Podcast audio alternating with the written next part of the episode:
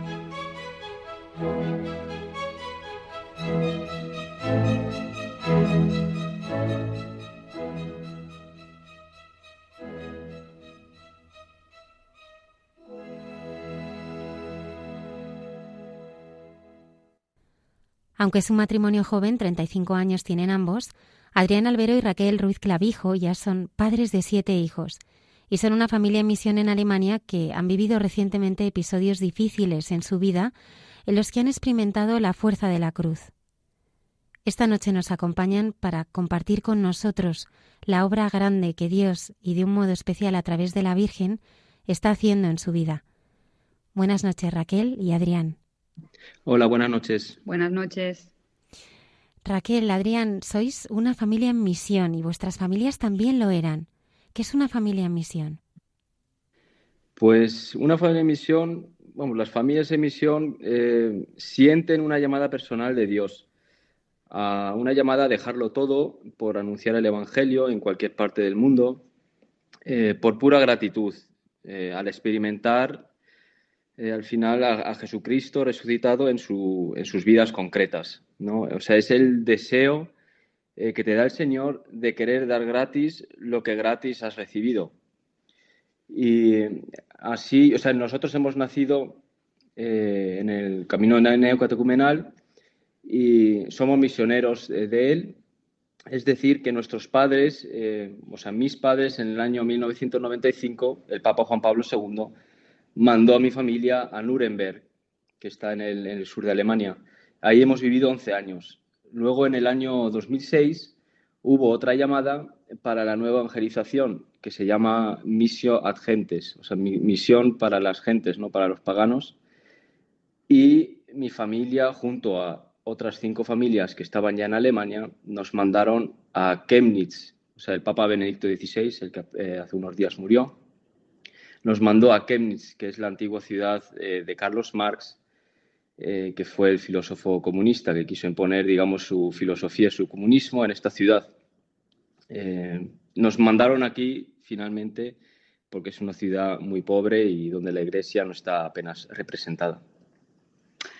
Pues mi familia mm, igualmente se levantó, mis padres, en el año 91 y mm, fueron enviados, o sea, todo es por sorteo y tú no sabes qué país te podía tocar. Entonces fueron enviados a Holanda. Y ahí, pues yo tenía cuatro años y, nada, o sea, lo de levantarse y dejar todo, realmente nuestros padres dejaron trabajo, comunidad, la parroquia, eh, dejaron su casa, la familia, ¿no? Eh, y fueron y partieron, ¿no? Sin, nada, absolutamente en la providencia de Dios. Y nada, yo he vivido y crecido en Holanda y allí he experimentado, igual Adrián, pues que Dios eh, ha preparado todo. Eh, podemos decir los dos, yo creo que no nos ha faltado nunca de nada.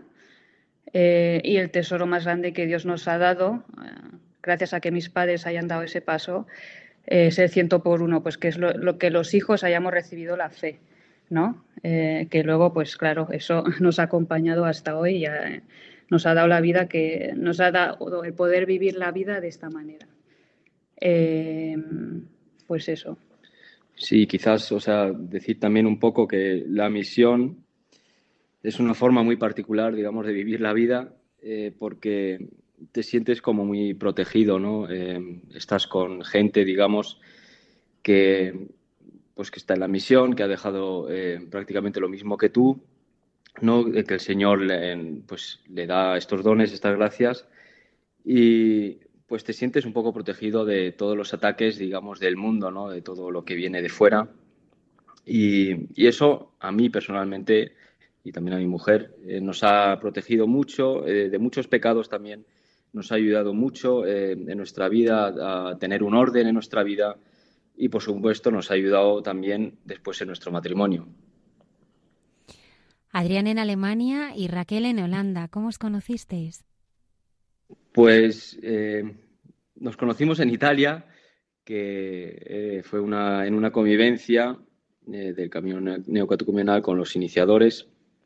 Y pues ahí nos, nos vimos porque estaban las familias de Holanda, de Francia y de Alemania juntas en esta convivencia, nos conocimos y vimos que pues nos gustábamos y que el Señor, vamos, tuvimos una relación larga de cuatro o cinco años a distancia, es decir, eh, yo viajaba a Holanda, eh, mi mujer pues eh, a veces venía también a visitarme aquí a Alemania y así estuvimos cuatro o cinco años, sostenidos por el Señor, lógicamente, porque las relaciones a distancia son siempre difíciles.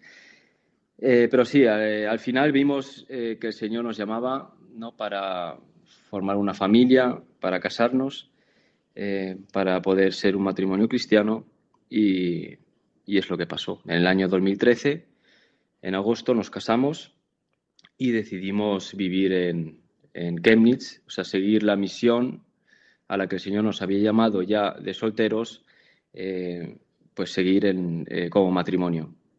La decisión fue muy fácil porque yo tenía que terminar todavía el estudio y entonces ahí vimos que el Señor, pues eh, sí, que era la voluntad del Señor que Raquel viniera aquí a Chemnitz y siguiéramos aquí la misión. ¿Cómo es vivir allí vuestra labor evangelizadora? Em, sí, digamos que aquí pues eh, vivimos una vida normal em, en una comunidad, ¿no? Muy importante en una comunidad eh, donde recibimos pues nuestro alimento, porque nuestra fe es pequeña y necesita ser alimentada por la palabra, eh, por los hermanos también, ¿no? El compartir experiencia eh, y pues y por luego pues recibir los sacramentos, ¿no? y nada, luego pues eso, Adrián trabaja, yo estoy con los niños y eso, pues eh, una vida cotidiana, ¿no? Pero hacemos, eh, lo que intentamos hacer es, pues, eh, a veces salir a las calles, ¿no?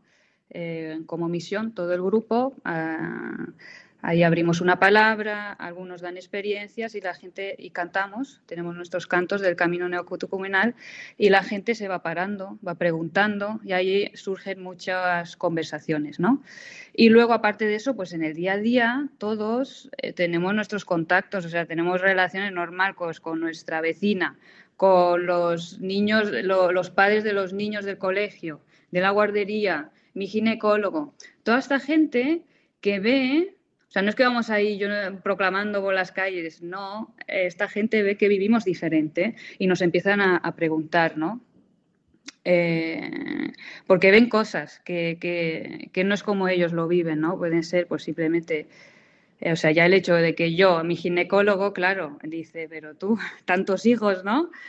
¿Qué es esto? ¿Cómo es esto posible? ¿no? Y ven que estamos tranquilos, que lo vivimos con serenidad, eh, todo esto, claro, porque Dios nos ayuda, ¿no? Y siempre que ha surgido la pregunta o lo que sea, hemos podido ahí pues dar testimonio, ¿no? Pues que somos cristianos y que nosotros vivimos una, vida en la, en la fe, ¿no? Y con Dios en nuestra vida. Y por eso nosotros pues podemos hacer todo y así, eh, ¿no? Poco a poco la gente pues nos ve, va preguntando y se va acercando.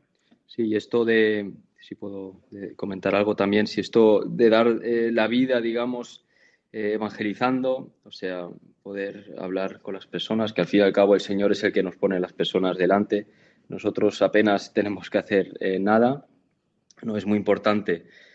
¿Por qué? Porque nosotros estamos aquí no para eh, vivir nuestra vida, para ser felices en el trabajo, o, eh, ganar dinero, ¿no? tener una vida cómoda, tener una casa, comprarnos una casa, tener todo, digamos, materialmente sino eh, estamos aquí porque, como dije al principio, ¿no? para, para prácticamente dar nuestra vida, o sea, dar lo que hemos recibido. ¿no? Y lo digo porque es muy fácil también eh, aburguesarse en la misión, es decir, eh, todo te va bien, aquí todos tenemos trabajo, ¿no? algunos también pues tenemos casas, tenemos un buen coche, a veces tampoco hay muchos problemas y entonces eh, empiezas, digamos, a, burguesarte. No, empieza a salir eh, en ti, eh, digamos, como esta, esta parálisis que tenemos los, seres humanos, ¿no? esa incapacidad o el no querernos movernos del sitio porque estamos muy cómodos. ¿no? Y el Señor, o sea, yo cuando estoy en esta situación, que las, hemos vivido, también nosotros eh, perdemos el sentido de la misión, ¿no? O sea, y perdemos la alegría, digamos, de estar aquí, porque es cierto que estamos aquí para esta misión. Es decir, si estamos aquí para hacer nuestra vida, pues estamos muy perdidos, ¿no? Y eso de verdad lo sientes en tu interior y, lo ve la gente, ¿no? Que estás triste, que no estás alegre. Y eso es eh, contrario, digamos, a, lo que el Señor quiere eh, aquí para esta misión. ¿Cómo es la llegada de vuestros hijos y cuál es vuestra vivencia de fe?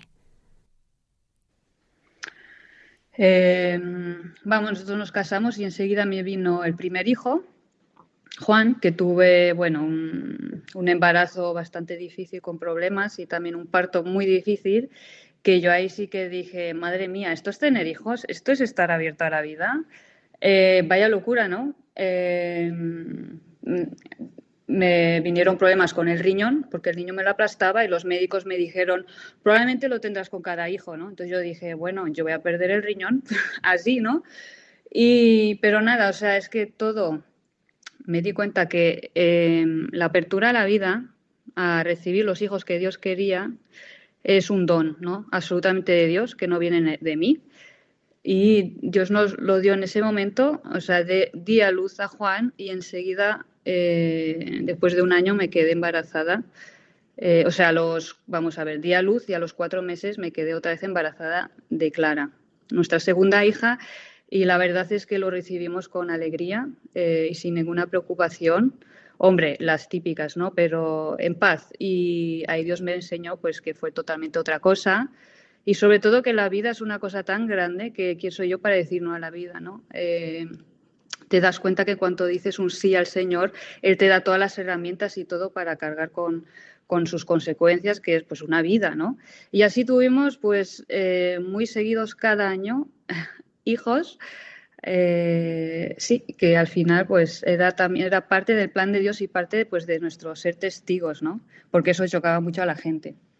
Exacto, y en un momento dado de nuestra vida teníamos creo que cuatro hijos eh, pues hablábamos, eh, mi mujer y yo, Raquel y yo, eh, de que la vida nos va bastante bien, como dije antes, ¿no? parece que nos hemos aburguesado en esta misión porque teníamos de todo, ¿no? O sea, teníamos de sobra, digamos, y nos mudamos también con el cuarto hijo a un, a un piso bastante grande, bastante bueno, teníamos un coche muy bueno y no sé, o sea, nos, sabíamos, o sea, sentíamos eh, que, el, Señor nos llamaba para otra cosa, ¿no? Y pues en un encuentro con la comunidad, eh, digamos que había, habían como unas llamadas que se hacen en la comunidad también eh, para los que sienten o se sienten llamados a, la misión o a dar, digamos, su, o entregar su vida a Dios, ¿no? A dejarlo todo. Y entonces nosotros, eh, aún estando ya en la misión, sentíamos que el Señor, eh, también a través de su palabra, de, estos encuentros con la comunidad, sentíamos que el Señor nos llamaba a dejarlo otra vez todo. Es decir, no a cambiar de ciudad o lo que sea, sino a poner toda nuestra vida de nuevo en manos de Dios. Es decir, decir, Señor, haz tú con nuestra vida lo que, lo que quieras, ¿no? que es un don, una gracia que no viene de nosotros, y pues ahí empezó, digamos, eh, sí, a girar nuestra vida a 180 grados. Eh, empezaron las eh, precariedades, que es una cosa que es parte de la misión, que eso no, lo hemos dicho al principio. ¿no? O sea, la precariedad la tienes tú pegada siempre, ¿no? en la misión y que es muy importante. ¿Por qué? Porque eso te enseña de que tú no eres nadie, ¿no? de que nosotros no somos nadie, de que nosotros no, no somos capaces ni de alimentar a nuestra familia. Y es lo que nos pasó en un cierto momento eh, que me llegaban, nos llegaban multas, nos llegaban pues, eh, muchas cosas para pagar y empezamos a, a, experimentar lo que es de verdad la precariedad de, de poder ir a hacer una compra, ¿no? Y yo trabajaba, soy ingeniero, ¿no? Y entonces yo decía, no soy ni capaz, o sea, ni como ingeniero aquí en Alemania soy capaz de alimentar a, mi familia, ¿no? Y ahí veía que todo viene del Señor, ¿no? De que, sí, todo viene del Señor. Sí, digamos que, o sea, nosotros, como hemos dicho al principio, venimos de, familia que ha estado en misión, ¿no? O sea, somos misioneros como de toda la vida y hemos visto los frutos, ¿no? Por eso nosotros nos sentíamos llamados también a seguir, continuar en esta misión, ¿no? Que hay unos que no, que siguen pues otro camino, que vamos a ver, todos los cristianos, cristianos estamos llamados a, evangelizar, ¿no? Cada uno a su manera, pero nosotros sentíamos pues así, ¿no? De continuar en un país, en, en Alemania, y mm, claro, entonces en este momento donde nosotros ya, pues estando casados, habiendo recibido hijos, teniendo una casa, el coche, todo, ¿no? Eh, pues en ese momento sentir una gratitud, pero a la vez ahí también, en ese momento como que Dios te llama, igual que nos llamó a nuestros padres y nos dijo, has visto todo lo que os he dado, estáis dispuestos a todo esto dejarlo, aunque, aunque significa eh, o sea, todo, dejar el país y todo. O sea, yo sí que sentí una llamada fuerte eh, de, muy radical.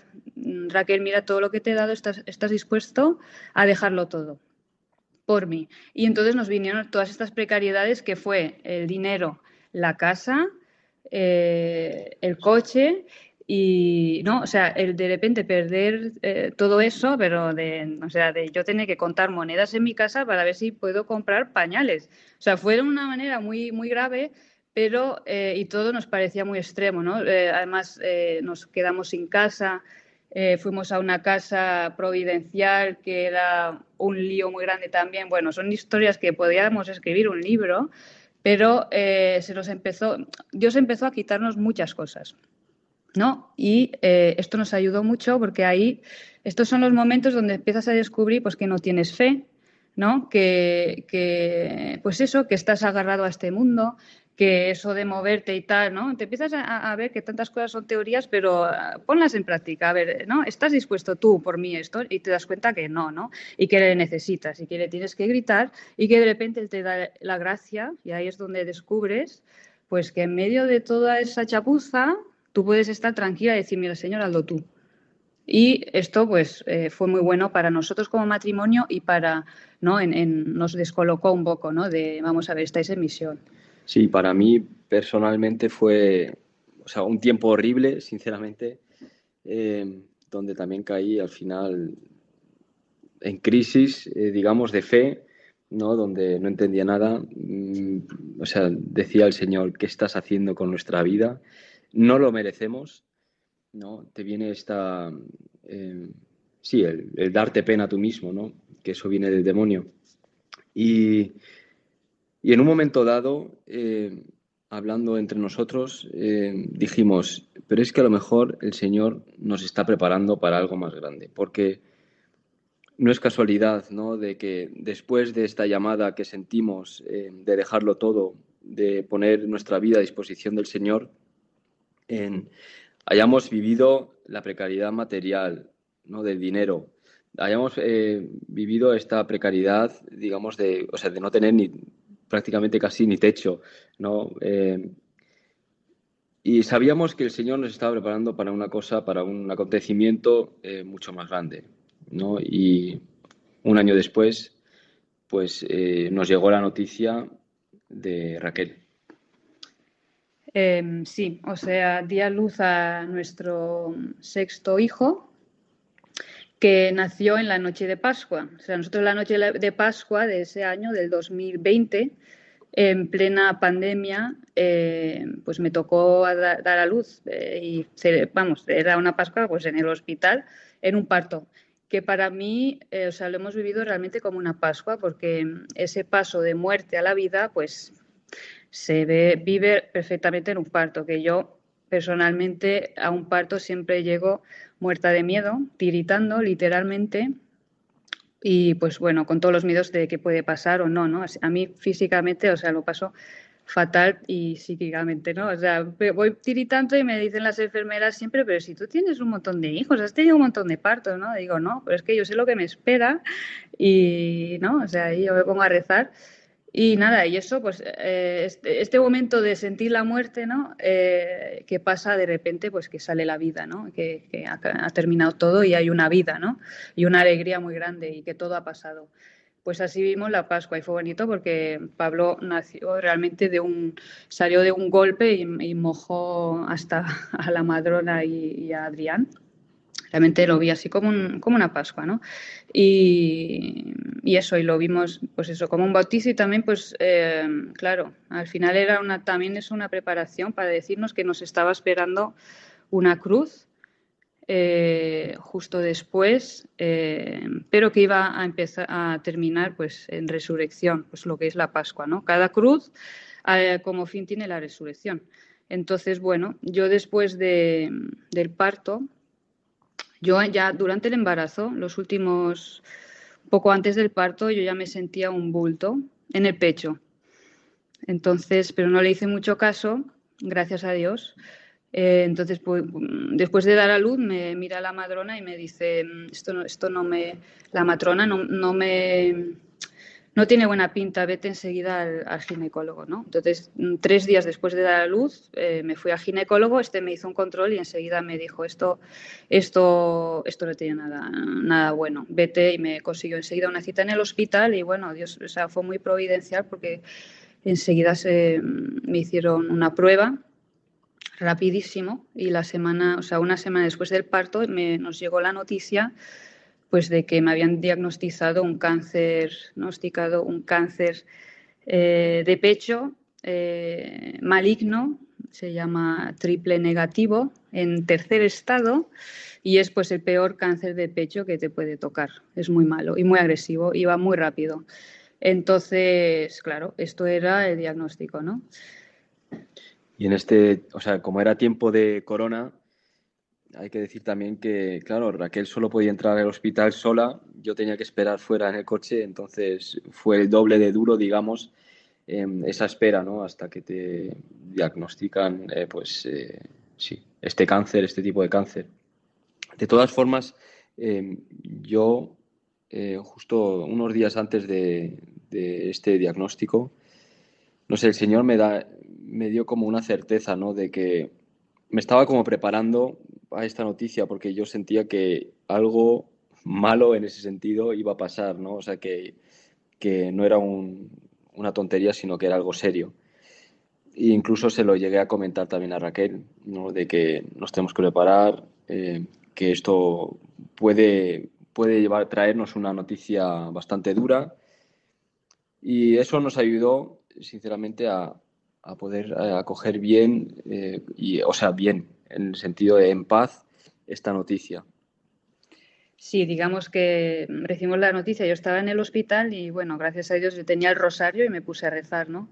Porque me querían hacer luego otra prueba para, para confirmarlo, ¿no? Bueno, entonces esto fue como el día, el día del diagnóstico y como dice Adrián, pues lo recibimos eh, por pura gracia de Dios y misericordia, lo recibimos en paz, ¿no?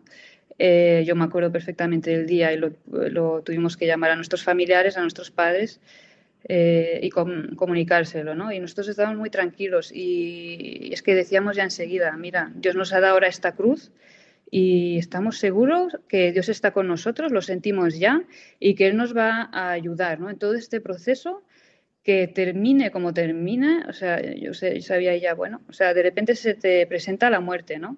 Eh, delante de la puerta. Eh, y eso que yo era joven, acababa de dar a luz y de repente, pues este diagnóstico que te cambia la vida, ¿no? En ese momento, obviamente, se te cae el mundo encima. Eh, todo lo que yo me acuerdo, ¿no? O sea, todo lo que para mí era importante cae, ya no tiene ninguna importancia, ¿no?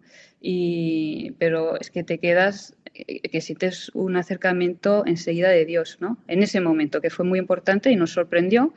Y bueno, entonces, eh, una semana más tarde nos tuvimos ya la cita con, la oncóloga donde nos iba a explicar pues todo, todo el proceso, que me esperaban un montón de pruebas para hacer, eh, para ver si había metástasis en el cuerpo. Luego eh, me dijo también que probablemente era genético porque yo tenía a mi madre que tuvo también el mismo cáncer de pecho hace más de 22 años, eh, que ha sobrevivido, gracias a Dios, pero al tener ya un poco de historia de esto, eh, también algunos familiares y tal, pues dijeron, mira, tú tienes mucha posibilidad de que este cáncer sea genético. Y me explicó, bueno, si es genético significa que, aparte que tus hijos, tus hermanos lo podrán eh, heredar también, el 50%, pues significa también que tú eh, tienes mucha posibilidad, aunque te hagamos tratamiento, pues que este cáncer vuelva, ¿no?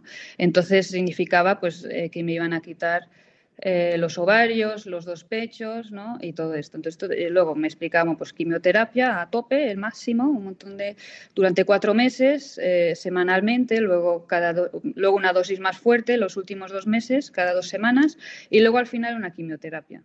Entonces, claro, te presentan el paquete y dices, madre mía, ¿no? Y ves también ahí la gente, ¿no? Estás en el hospital y ves ahí como un ambiente de muerte. O sea, yo eso me recuerdo, dijo, digo, madre mía, señor, o sea, esta es la cruz que tú me has dado, ¿no?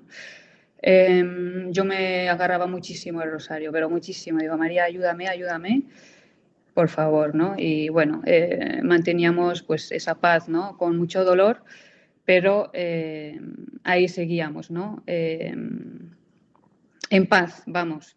Eh, me hicieron todas estas pruebas para ver si yo tenía metástasis y vieron que había una mancha en el, cráneo, ¿vale? Sospechosa. eh, y no terminaban de averiguar si era maligno o no, pero los médicos y especialistas me decían que muy probablemente era maligno, ¿no? tenía las características. Todo esto en, el hospital, durante todas esas pruebas, eh, fue muy eh, providencial porque ahí Adrián le dejaron acompañarme. A veces los médicos no lo veían, o simplemente y, él pasaba, ¿no? Nos hacíamos los locos y él pasaba y no pasaba nada. Y otras veces pues les decíamos es que yo el alemán, que es verdad, no lo hablaba ni entiendo todo bien. ¿no? usábamos un poco esa excusa. Entonces él siempre estaba conmigo. Eh, entonces, bueno, eh, vieron que yo tenía esa mancha sospechosa y decidieron, para estarse ya 100% eh, seguros, de, hacer, de hacerme una operación. para quitarme el trozo y analizarlo, ¿no? Y, y eso, entonces eh, me hicieron la operación que fue justo el día 13 de mayo, que es el día de la Virgen de Fátima, ¿no? que nos sorprendió un montón. Y claro, la gente, bueno, ya desde el diagnóstico y sobre todo ese día, la gente de nuestro alrededor, nuestros familiares, la comunidad y la misión entera, y misiones en otros países, eh, conventos, monasterios, curas, eh, todos rezando ¿no? por, por, nosotros. Y yo en ese momento también, al ser el 13 de mayo, eh, yo también sentí, eh, pues como la Virgen a mí me hacía una llamada, esta llamada que ella hizo a los pastorcitos, ¿no? ¿Estáis dispuestos a sufrir por, por, por, la salvación del mundo, a sufrir por los pecadores, ¿no? Yo sentí que yo ella me lo decía, tú estás dispuesta a sufrir, Raquel, estás dispuesta. Y yo en mí sentía un sí, ¿no? con miedo, pero yo sentía un sí, ¿no? Y a mí me ayudó mucho también pues lo de ofrecer el sufrimiento, que es una cosa también pues que mi madre siempre me lo ha, me lo ha dicho antes, ¿no? Eh, en cada sufrimiento me decía, Raquel, pues tú ofrécelo, ¿no? Y en ese momento yo sentí una llamada muy fuerte de la Virgen, ¿no? De ofrece eso. Y a mí me daba también, pues me ayudaba, porque me daba también que este sufrimiento tenía un sentido mayor, ¿no? Entonces, pues, eh, bien, eh, me hicieron la operación Tuvimos que esperar tres semanas hasta los resultados. Entonces yo después de la operación estuve una semana en el hospital que estaba más o menos bien, aunque eh, veía muy mal porque como te tocan el cráneo fue, una operación de, de, de, seis horas o algo así, porque claro, está muy cerca del cerebro. Fue todo muy delicado y yo acaba de dar a luz. O sea, pasó solo un mes, y... pero yo en el hospital estaba bastante bien yo me acuerdo que estaba haciendo unos laudes, pero como yo no podía leer, pues eh, mi familia dijo, bueno, Raquel, te llamamos, hacemos un laudes por Zoom, ¿no? Así como en, en, tiempo de, de, la pandemia todo el mundo hacía todo por Zoom. Pues hacemos unos laudes y estaban todos tan tristes, obviamente por lo de mi diagnóstico y todo estaba tan precario y yo tenía todo tan en contra de que iba, ¿no? iba a ir bien la cosa que yo me acuerdo, o sea, fíjate en ese momento que espíritu me daba el Señor que yo decía, pero bueno, pero si esto nos ayuda a todos a ver al cielo, si es que nosotros al final vamos al cielo, ¿no? O sea, yo tenía, eh, bueno, eh, me maravilla a veces, ¿no? Estas cosas. Y, pero bueno, luego yo de esta semana llegué a casa y ahí tuve, pues, eh, lo que yo digo siempre, que mi primera caída, ¿no? El experimentar que la cruz pesa, pesa demasiado y te caes, ¿no? Y yo ahí llegué a casa y físicamente estaba muy mal sentía que mm, mi cuerpo que había dicho basta, ¿no? O sea, yo había dado a luz y después de dar a luz, eso de reposo, nada. Yo he estado de aquí para allá, eh, máquina aquí, máquina acá y toda la, luego toda la tensión, ¿no? Y que en ese, en ese momento pues yo me derrumbé físicamente, estaba en la cama y tuvo que venir un médico porque yo sentía, yo cierro los ojos y me muero, ¿no? O sea, sentí como que mi cuerpo se había apagado. Y yo en ese momento pues también dije, Señor, tú me has dado una cruz que yo, pues con tu gracia he aceptado, pero esto es demasiado. O sea, esto de darme una cruz tan grande, ¿me lo podías haber dado más tarde? O cuando mis hijos estén un poco más mayor, o por lo menos que acabo de dar a luz, ¿sabes? Entonces yo así hablaba con el Señor y decía, ¿pero qué es esto, no? O sea, y, como decía Adrián, ¿no? Antes también, yo esto no me lo merezco, ¿no? Esto es demasiado grande. Eh, ¿no? Eso de pues empezar a, dudar del Señor, ¿no? Y, y ver que la cruz te pesa. Y bueno, yo creo que lo que me levantó fue sobre todo, pues eh, estoy segurísima, pues todas las oraciones de la gente, ¿no? Tanta gente que rezaba eh, por nosotros, ¿no? Y ahí te das cuenta también de la importancia de, de, que cuando sufrimos, pues no estamos solos, porque claro que no estamos solos porque está Dios, ¿no? Eh, con nosotros, pero es que está la iglesia y la iglesia pues es una, es una riqueza, ¿no? Yo eso lo he visto en, en, todos los momentos de sufrimiento, no solo en la enfermedad, pero también antes, como el tener una comunidad, tener pues eso, ¿no? La iglesia que te viene pues con hermanos que rezan por ti, eh, los sacramentos, ¿no? Que realmente los sacramentos es que te, te, transforman. Y yo lo he vivido, ¿no? Yo a mí me daban por, por eh, o sea, en este tiempo de pandemia, donde por lo menos donde estábamos nosotros no se podía eh, recibir la comunión, pues eh, mm, se encargaron, eh, nosotros tenemos dos curas en la misión, uno polaco y, y, teníamos en ese momento también a Gustavo, un chileno, pues eh, decidieron que Gustavo fuese el encargado de llevarnos cada día la comunión. Entonces yo ahí recibí cada día eh, la comunión, ¿no? que fue un regalazo enorme. También eh, tuvimos un montón de Eucaristías, la unción de enfermos, cada vez que yo tenía una operación, eh, confesión general, o sea, una abundancia de, que esto nos ayudaba un montón. Nos, nos sentíamos, yo me sentía como en, un colchón, ¿no? Entonces, bueno, nada, después de estas tres semanas de espera, pues bueno, y aparte también decir que nos ayudó mucho también nuestras familias, ¿no? Eh, se organizaron todos pues para venir siempre. Yo tenía mi familia en Holanda, pues de venir desde Holanda, eh, pues cada mes hasta con nosotros, la familia de Adrián y tal, ¿no? Sí, aquí a lo mejor eh, puedo adjuntar algunas cosas. Porque, claro, yo en este tiempo, o sea, Raquel era la paciente, digamos, la que tenía el cáncer, la, enfer la, enferma, y yo, claro, la vida, pero la vida seguía, continuaba, ¿no? Es decir, teníamos los seis niños en casa eh, yo tenía que trabajar porque acababa de empezar un proyecto además, justo en ese tiempo. Y entonces, claro, se hacía todo, o sea, era pesante, pero eh, veía que el Señor también a mí no me daba la gracia, digamos, de poder soportar eh, con el peso, digamos, de, del día a día. ¿no? Y eso eh, sí lo he experimentado y también experiment pero también he experimentado eh, ¿no? algunas caídas, es decir, eh, yo siempre digo, en este tiempo de enfermedad, pues eh, tenía en un oído al Señor y en el otro oído tenía al demonio.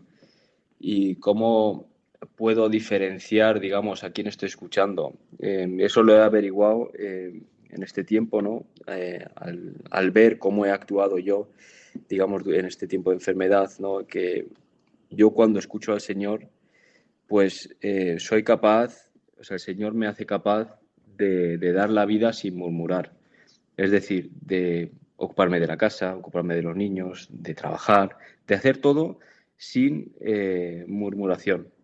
¿no? Eh, sin embargo, si escucho al demonio, veo que entro en esta autocompasión, es decir, el darme pena ¿no? a mí mismo, decir, joder, pobre de ti, Adrián, lo que estás pasando, Dice, sí, tu mujer está enferma, pero tú, a ti te ha tocado el, trozo más gordo, digamos, de sostener aquí a la familia, eh, ¿no? Y ahí, eh, pues empezaba a murmurar, ¿no? Eh, de, todo, ¿no? Del Señor, de, sí, de, cómo estaban las cosas, incluso, pues también de, de, mi mujer, ¿no? De decirle, oye, ya, ya basta, ¿no? Estoy aquí haciendo todo.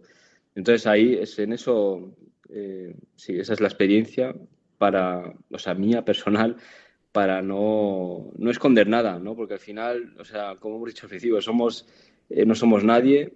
Eh, esta experiencia es para dar gloria a Dios y es muy importante decirlo, ¿no? Porque, eh, sí, veis o escucháis eh, que, que, yo no soy nadie, que soy un pobre eh, pecador como cualquiera o peor, ¿no? Raquel, ¿cómo viviste la merma física que ibas experimentando por, por el tratamiento, debilidad, dolor, pérdida de peso, alergias? ¿Cómo se puede ver, cómo se puede vivir la cruz como una bendición? Bueno, pues yo digamos que, o sea, nos dieron, claro, a ver, nos, eh, después de estos tres meses me dieron la, la, noticia, nos dieron la noticia de que, que no era maligno, eh, ¿no? Me habían quitado este trozo de, un trozo de hueso del cráneo, lo habían estudiado y no era maligno. No saben lo que era tampoco, científicamente no se podía explicar. Eh, pero así me decían, ¿no? Bueno, así tantas cosas, ¿no? En, eh, en, el mundo científico. Y nada, o sea, lo vimos como un regalo de la Virgen, ¿no? Gracias a tantas oraciones, pues que al final, nada, pues, pude por fin empezar la quimioterapia. Y, nada, claro, empecé ahí, pues una cosa, pues eso, ¿no? Es cuando a, vivirlo ya realmente, ¿no? Pues claro, se me empezó a caer el pelo, empecé a sentirme débil, eh, muy cansada. Y bueno, eh, lo que me pasó es que a las pocas sesiones de quimioterapia tuve una reacción de alergia eh, bestial por todo el cuerpo, de piel. La piel se me puso de cabeza a pies, pues como hinchada, roja, picaba. todo mi cuerpo estaba estaba afectado y de hecho los médicos eh, se quedaron un poco en shock como que esto nunca lo habían visto. Eh, nuestra oncóloga, que tenía experiencia de 35 años, decía, eh, vamos a ver, esto es la primera vez que lo veo de esta manera. Está claro que tú, como cuando recibes la quimioterapia, hay muchos efectos, ¿no? Y uno es también una, muchas secuencias secuelas y una de ellas es pues que te viene una, una alergia en la, en la, piel, pero no de esta manera, ¿no? Me ha dicho que esto era un caso pues eh, fuera de lo normal. Y bueno, pues ahí yo experimenté mi segunda caída, que fue muy fuerte. O sea, yo allí eh, tuve que ser ingresada, se tuvo que parar la quimio, para ser tratada. No sabían primero cómo hacerlo. Fueron dos semanas para mí de tortura porque me picaba, yo no podía dormir, no me podía sentar, estar de pie, no podía estar quieta, parecía yo, no sé. Y mi marido, Adrián, es que no me podía ver, dice, que o sea, fue realmente, me sentía ahí un Cristo. Y ahí pues eh, estuve en el hospital y tuve mi, mi, caída, ¿no? Porque también me costaba mucho dejar otra vez a los hijos, dejar a mi hijo Pablo, que eso también lo tengo que decir, fue un sufrimiento, dejar siempre a Pablo eh, en manos pues, de, mis hermanas, ¿no? o sea, de, otros que le cuidasen y no yo, un niño recién nacido, pues lo que quiere su madre realmente es que esté con él, ¿no? Eh, conmigo. Y esto me costó, o sea, era otro sufrimiento más, ¿no? Y yo ahí pues le grité al Señor, ¿no? Dije, Señor, o sea, tú me has dado una cruz que con tu gracia he acogido, pero me estás poniendo piedras para que me pese más, ¿no? Y, o sea, yo no soy, me acuerdo, ¿no? Que yo le gritaba, yo no, en mi interior, porque estaba en el hospital, eh, yo no soy tu hijo Jesucristo. Yo me sentía un Cristo. Y decía, pero vamos a ver, a la izquierda tengo este tumor, que todavía estaba ahí, me hacía daño, era un tumor que, a mí me hacía daño. A la derecha tenía que, eh, justo después de la operación de cráneo, me pusieron, me hicieron otra pequeña operación para ponerme un aparato debajo de la piel, que es lo que hacen hoy en día, para la gente que recibe mucha quimio, para no estropearte las venas. Entonces yo tenía a la izquierda el tumor, a la derecha está aparato debajo de la piel. En la cabeza una, una cicatriz fresca de 10 centímetros y luego toda esta alergia eh, por todo el cuerpo. ¿no? Entonces yo me sentía un, Cristo, que yo decía, Señor, eh, ¿qué es esto? ¿no? O sea, yo ahora mismo no veo tu amor, eh, y, es demasiado, esto es demasiado, ¿no? Entonces, Claro, en ese momento eh, puedo decir realmente que Dios es muy bueno porque me mandó otra vez algo para yo poder levantarme. Eh, yo esa, era un sábado y ese día pues eh, nuestra comunidad hizo una Eucaristía por Zoom y yo participé con la cámara apagada, pero escuché todo, recibí todo, ¿no? Y ahí recibí pues la palabra, que era el Evangelio, que hablaba de, de mirar en la historia, ¿no? O sea, a mí Dios me estaba diciendo, ¿has visto la historia? Mira en tu historia. Yo siempre he estado allí y yo siempre he sido bueno contigo. Siempre he hecho todo bien. Tú lo has visto, ¿no? Y yo sé, yo soy ese Dios y ese y yo soy lo soy hoy y lo seré mañana, ¿no? Y esto me ayudó mucho a levantarme otra vez, ¿no? Y yo ahí también, eh, ¿no? Ahí me dio esa seguridad y fíjate que era por Zoom, de que Dios estaba conmigo, ¿no? Para adelante, ¿no? Yo esto no te lo he dado para machacarte.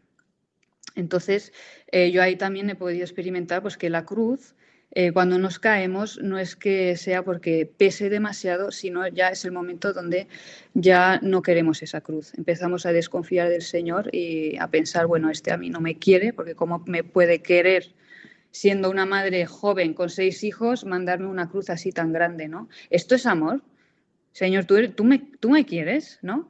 Eh, y ahí empiezas a desconfiar y ahí es cuando te pesa, ¿no? Porque no, ya no confías en él.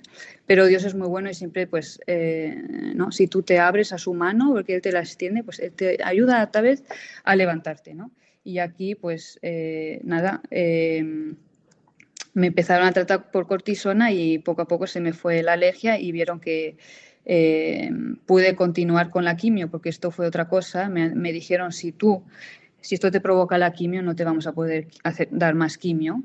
Y yo no tenía otra alternativa de, quimio. O sea, entonces, eh, pero gracias a Dios la cortisona funcionó hasta casi irse todo y pude continuar con la quimioterapia. Entonces, em, pasaron los, las semanas, yo seguía con la quimio, empecé a perder el pelo, empecé a perder eh, pues bueno, todo, eh, se te, va, se te va poco la vida, vas viendo cómo te vas muriendo poco a poco, pero en este tiempo eh, experimentamos en nuestra casa una paz. ¿no? O sea, como te he dicho antes, recibimos muchos sacramentos, la, comunión, un montón de gente que rezaba por nosotros. Entonces, nosotros este, este periodo lo hemos recibido, o sea, yo si, si lo puedo resumir en una palabra, yo diría la palabra abundancia. Yo es así como lo he vivido, ¿no? Que Dios me ha dado todo y sobre todo la paz y la fe y el vivir día a día, porque yo el mañana no lo sé. Y si yo empiezo a pensar en mañana, ahí entra el demonio, ¿no? Y empieza a ponerte ahí un panorama horroroso que no es así, porque el mañana no existe y existe el hoy. Y el hoy yo veo que Dios está, ¿no? Y así vivíamos. Y nos ayudó un montón, ¿no? O sea, nosotros estábamos en paz, estábamos hasta más alegres, o sea, teníamos una alegría en casa con los niños también y todo, que son pequeños, pero sabían, rezaban por mí, ¿no? Sabían que mamá estaba enferma, porque mamá iba siempre al hospital, ¿no?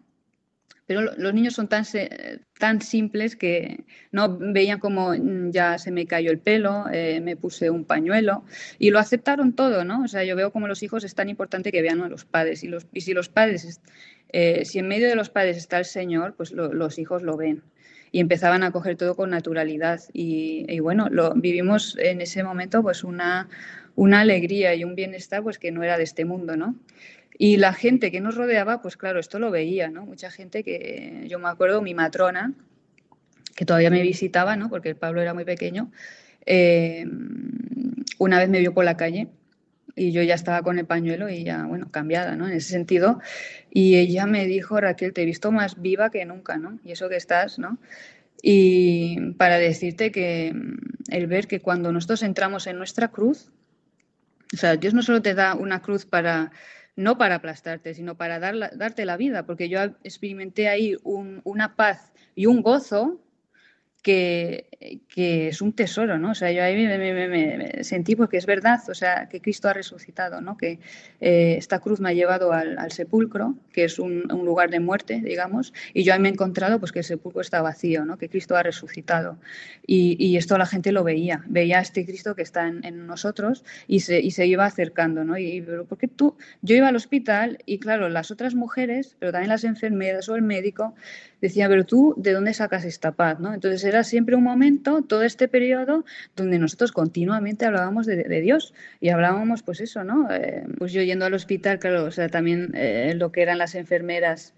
Eh, las otras mujeres que estaban enfermas pues mm, se me acercaban ¿no? y me decían tú por qué estás tan, tan tranquila ¿no? y tan en paz ¿de dónde sacas tú esta paz? Y ahí pues han sido tantas veces ocasiones pues donde eh, podía dar mi experiencia, ¿no? Y Adrián igual en el trabajo, ahí donde, donde estuviese, ¿no?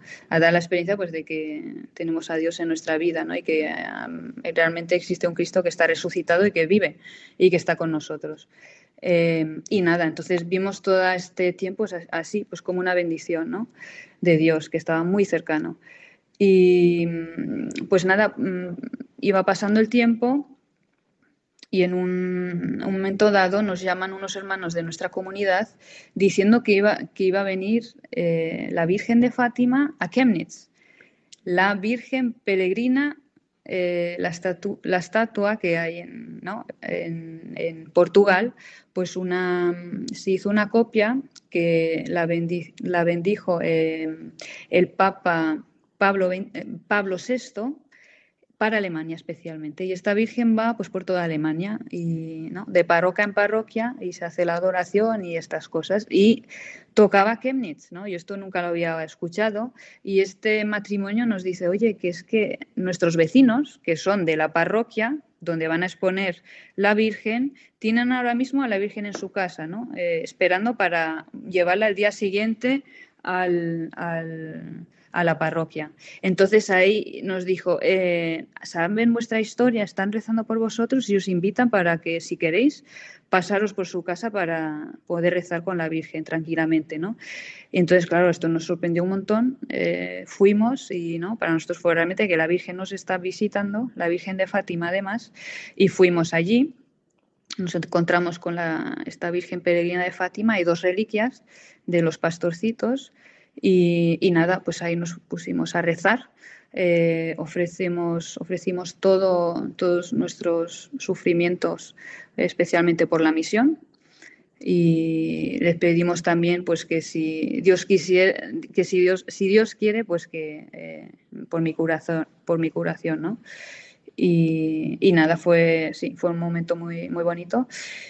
Y nada, eh, yo de esto pues seguimos eh, otra vez con la quimio y tal, hasta en un momento dado, pues que pasaron solo dos semanas después de este encuentro, eh, me hicieron una prueba para ver qué tal andaba el tumor y, vieron que el tumor había desaparecido, que ya no vieron nada. O sea, esta mujer que me controló se, se quedó un poco chocada, que yo pensé, me está, ¿qué estás viendo? Que tienes cara de shock y me dijo es que no hay nada, ¿no? Y sí, estaba maravillada porque obviamente puede pasar, pero claro, yo me había, mm, había, estaba yo a mitad de mi, de mi terapia, ¿no? Me quedaba todavía la otra mitad y ya había pasado esto.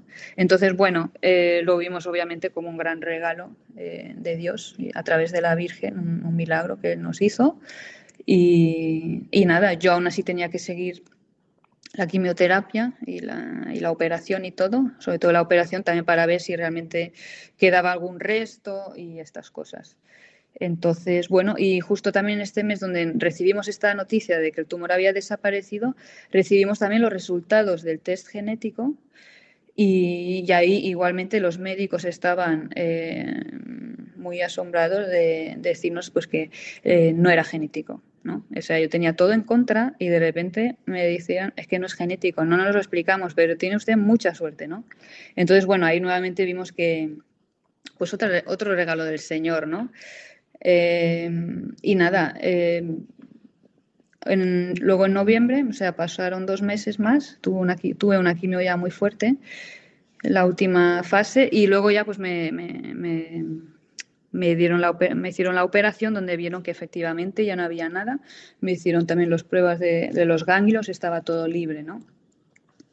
Y nada, entonces en diciembre, que fue el mes donde ya eh, nos dieron la charla final eh, para concluir todo y ya me faltaba solo una radioterapia en enero, pero que prácticamente ya me habían declarado eh, curada, ¿no? Entonces en este mes, pasando ya por, esa noticia y todo, bien, pues entró en mí como, como una duda, ¿no? un poco una lucha interior. Eh, depende, porque la gente, claro, hoy ha pasado un milagro, ¿no? Y la Virgen y tal. Y yo en mí empezó a surgir una duda, ¿no? Que yo le tuve que preguntar a la Virgen, eh, madre mía, si, es tú, si esto ha sido un milagro, eh, confírmamelo, ¿no? Dame una señal, porque yo no quiero eh, yo quiero saber si realmente fue un milagro y si fuiste tú, ¿no? Porque yo no quería hacer una historia de algo que no era, ¿no? O sea, yo así, ¿no? Un poco eh, no quería ofender a, Dios y le pedí a la Virgen que me diese un, signo de que si fuese realmente un, milagro. y que había sido ella. Entonces, bueno, pasaron dos semanas y era el 1 de enero, que es el día de Madre, Madre de Dios y Madre Nuestra, pues ahí me, llegó, me entró eh, la regla por la mañana muy prontito.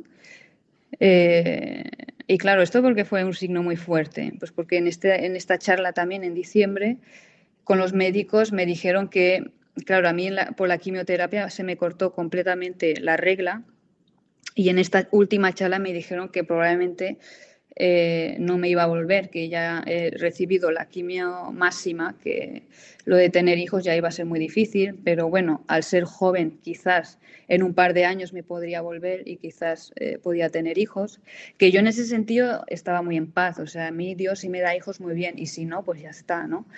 Pero eh, me dijeron eso, ¿no? Y esto fue, fue dos meses después de la última quimioterapia, me entró la regla, ¿no? Entonces, para mí, que luego también se lo comunicamos a los médicos y ellos nos dijeron mira, esto es un signo muy bueno porque significa que tu cuerpo está bien, que estás recuperada, ¿no? Entonces, para mí fue realmente, pues, eh, la Virgen que me dijo, Raquel, mira, sí, fue, un milagro eh, y ya está, o sea, este capítulo cerrado y ahora empiezas uno nuevo, ¿no? Y lo que Dios quiera, ¿no? Eh, Para adelante, ¿no?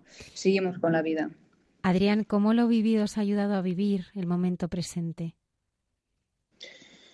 Pues, mira, o sea, ahora vemos las cosas de, otra manera, ¿no? Con otros ojos.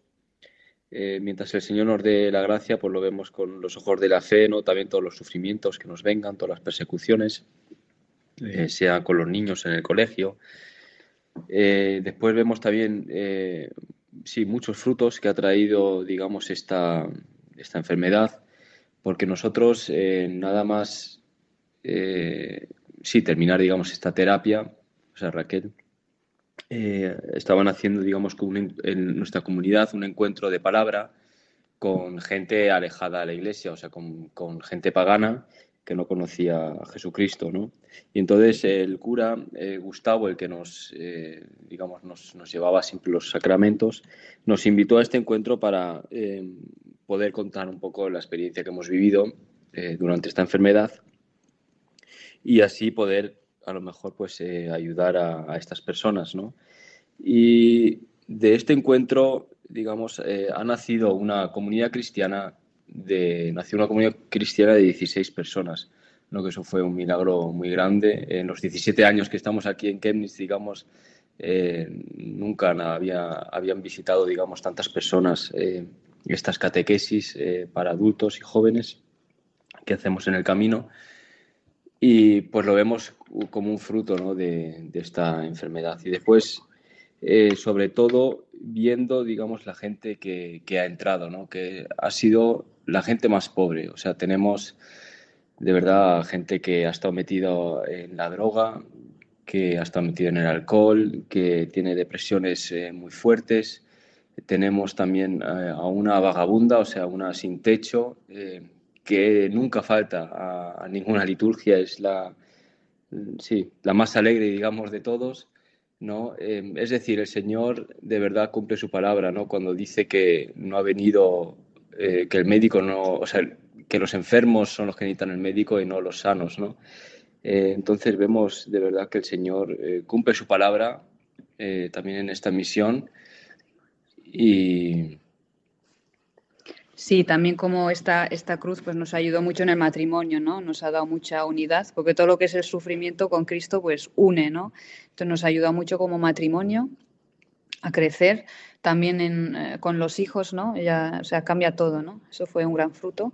Y luego otro fruto también que quería comentar es pues que yo eh, poco después me quedé embarazada de Miriam, nuestra séptima hija, Miriam que significa Madre de Dios, y fue en un, embarazo donde, claro, todos los médicos estaban muy cuidadosos, eh, pero todo fue muy bien. Eh, no tuve ningún problema. La niña siempre ha estado perfectamente sana y también nació y eh, estaba perfectamente. ¿no? el, parto fue, el parto fue particular porque ella fue una niña que nació con la cabeza mirando hacia arriba. ¿no? O sea, los niños de forma natural nacen con la cabeza hacia abajo pero algunos se dan la vuelta al último momento, ¿no? Y se llaman los miraestrellas, pues son los niños que, pues con la carita para arriba, ¿no? Que hace que el parto sea más doloroso y dure más, eh, ¿no? Pero eh, para mí, pues fue un signo muy bonito también de Dios, ¿no? Que nos decía, mira, en esta vida nueva yo os invito a mirar al cielo, ¿no? A mirar hacia arriba, ¿no? Que es esta, eh, ¿no? A través de Miriam, ¿no? Que este regalo de Dios, ¿no? Que nos ha dado, esta vida, que al final de la cruz, ¿no? También, ¿no? Como signo. Raquel Adrián, muchísimas gracias por habernos acompañado esta noche y por este testimonio que nos ha hecho a todos tanto bien. Muchas gracias a vosotros y repito que sirva para la gloria de Dios y para que pues, pueda ayudar a quien nos esté escuchando. Sí, yo solo quería decir una cosa, eh, ¿no? Lo de la gloria a Dios, porque nosotros, nada más el diagnóstico, eh, hicimos una Eucaristía en casa y se abrió una palabra al azar y salió la palabra de Lázaro, ¿no? Que dice, eh, ¿no? Que la, la, hermana de Lázaro va corriendo a Jesús y dice, Señor, Señor, eh, que tu amigo Lázaro está enfermo, ¿no? Y que va a morir y que Jesús le dice, no te preocupes, que esta muerte no, esta enfermedad no terminará en la muerte, sino que servirá para gloria de Dios, ¿no? Y esto es lo que hemos visto, ¿no? O sea, ha sido todo un tiempo de enfermedad al final, para dar gloria a Dios, ¿no? Y para evangelizar, porque hemos visto que ahora lo que hacemos, o sea, Dios ha hecho tanto, ¿no? Y, estamos evangelizando, ¿no? Y eso es donde, en el punto que estamos ahora, ¿no? ¿Evangelizar para quién? Pues a mí se me ha abierto realmente, Dios me ha enseñado a los pobres. Yo me pregunto, Señor, ¿por, por, por qué de esta manera? ¿Por qué has permitido un milagro, ¿no? Yo, claro, tantas cosas que han pasado que yo guardo en mi corazón, ¿no? Y yo de una cosa estoy segura, que es, ha servido no porque mm, hay un cura aquí que siempre nuestro cura que nos dice, no preguntes el por qué, el para qué. Y yo sé que es para ellos, para los pobres, que yo estoy llamada a vivir entre ellos, a ser como ellos y a vivir para ellos, a entregar mi vida para ellos, ¿no? Que yo veo que ellos son para mí también un ejemplo porque ¿qué hacen los pobres? El no tener nada hace que tú cojas todo cojas todo, que todas las cosas que tú te mm, lo que te manda el Señor las cojas, porque te sientas pobre y ahí te enriqueces, ¿no? Para mí es una palabra, los pobres para mí son una palabra, ¿no? Entonces esto nos ha ayudado mucho. Muchas gracias Raquel y Adrián. A vosotros. A vosotros. Hasta pronto. Que yo vea, que te vea que yo sienta tu saliva en mi ceguera, que hagas con mi polvo barro, que untes con tu barro en ella, que me laves con tu agua y que yo vea, que yo crea, que yo crea que se encarne tu palabra en mi miseria, que se rompa mi vasija y el tesoro que hay en ella se derrame por el mundo hasta que crea. Que yo muera, que yo muera que tú vivas otra vida en esta tierra, que se escuchen tus palabras, que se goce tu presencia, que te conozcan los hombres y te crean, que yo vuelva, que yo vuelva a la casa de donde un día saliera, que me abrace con mi padre y que lloremos la ausencia de tantos años perdidos fuera de ella, que me abrace con mi padre y que lloremos la ausencia de tantos años perdidos fuera de ella.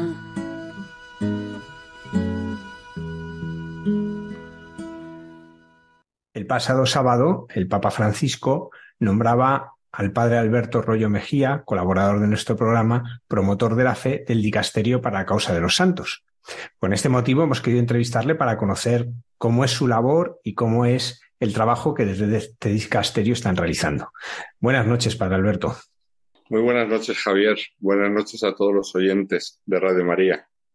Bueno, enhorabuena lo primero y, por supuesto, cuenta con las oraciones de todo el programa en esta nueva labor que la Iglesia te encomienda.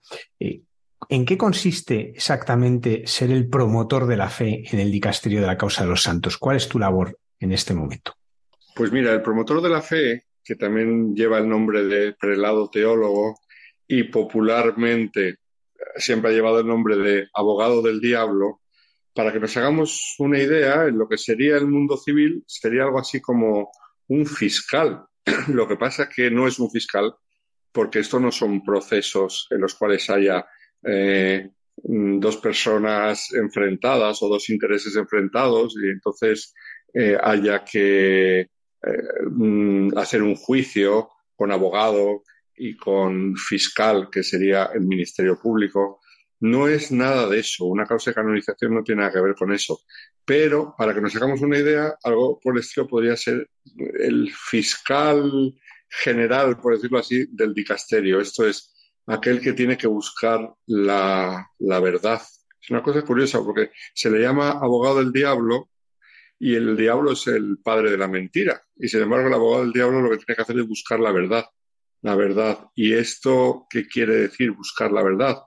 Porque en realidad todos buscan la verdad. El obispo de la diócesis tiene que buscar la verdad cuando comienza un proceso, los sacerdotes que el obispo encarga para el proceso y los encargados de la comisión histórica, todos los peritos tienen que buscar la verdad. Y luego en el dicasterio igual. Pero el, el fin que se le asigna al, promotor de la fe es de modo particular, una vez que ya está la causa terminada, que ya se ha hecho lo que se llama la posición, que esto es como el volumen o volúmenes que recogen todo el material, lo tiene que volver a examinar bajo el punto de vista de buscar las, eh, los puntos débiles, las cosas más eh, oscuras de la, de la causa o más flojas de la causa. Mm, por eso se llamaba abogado del diablo, porque es el que cuando ya parece que está todo hecho, pues tiene que sacar los defectos todavía más. Pero a veces no hay defectos, sino hay que sacarlos. A veces hay defectos, problemas de las causas y, y se puede sacar y se pueden arreglar. Salen a la luz y se arreglan.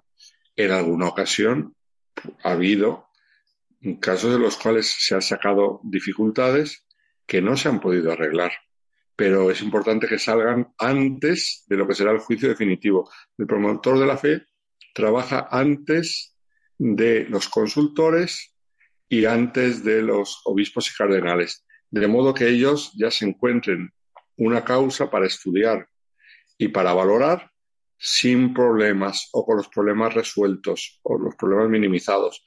Mm, eso es lo que, lo que tiene que hacer el promotor de la fe, hacer que todo eso se resuelva antes de que llegue a ellos. Y también sigue acompañando el promotor de la fe hasta el final, de modo que si surge un problema después del juicio de los teólogos y del juicio de los obispos y cardenales, pues que llegue antes de que llegue el Santo Padre, que no le toque al pobre Papa mm, encontrar los problemas, como ha pasado en alguna ocasión el cual el Papa en el último momento ha frenado alguna causa y ha dicho que no lo veía claro, pero bueno, ahí el promotor de la fe le tiene que presentar la problemática para que él la pueda, la pueda ver clara y, y decidir, que al fin y al cabo el último que decide y la palabra definitiva es suya.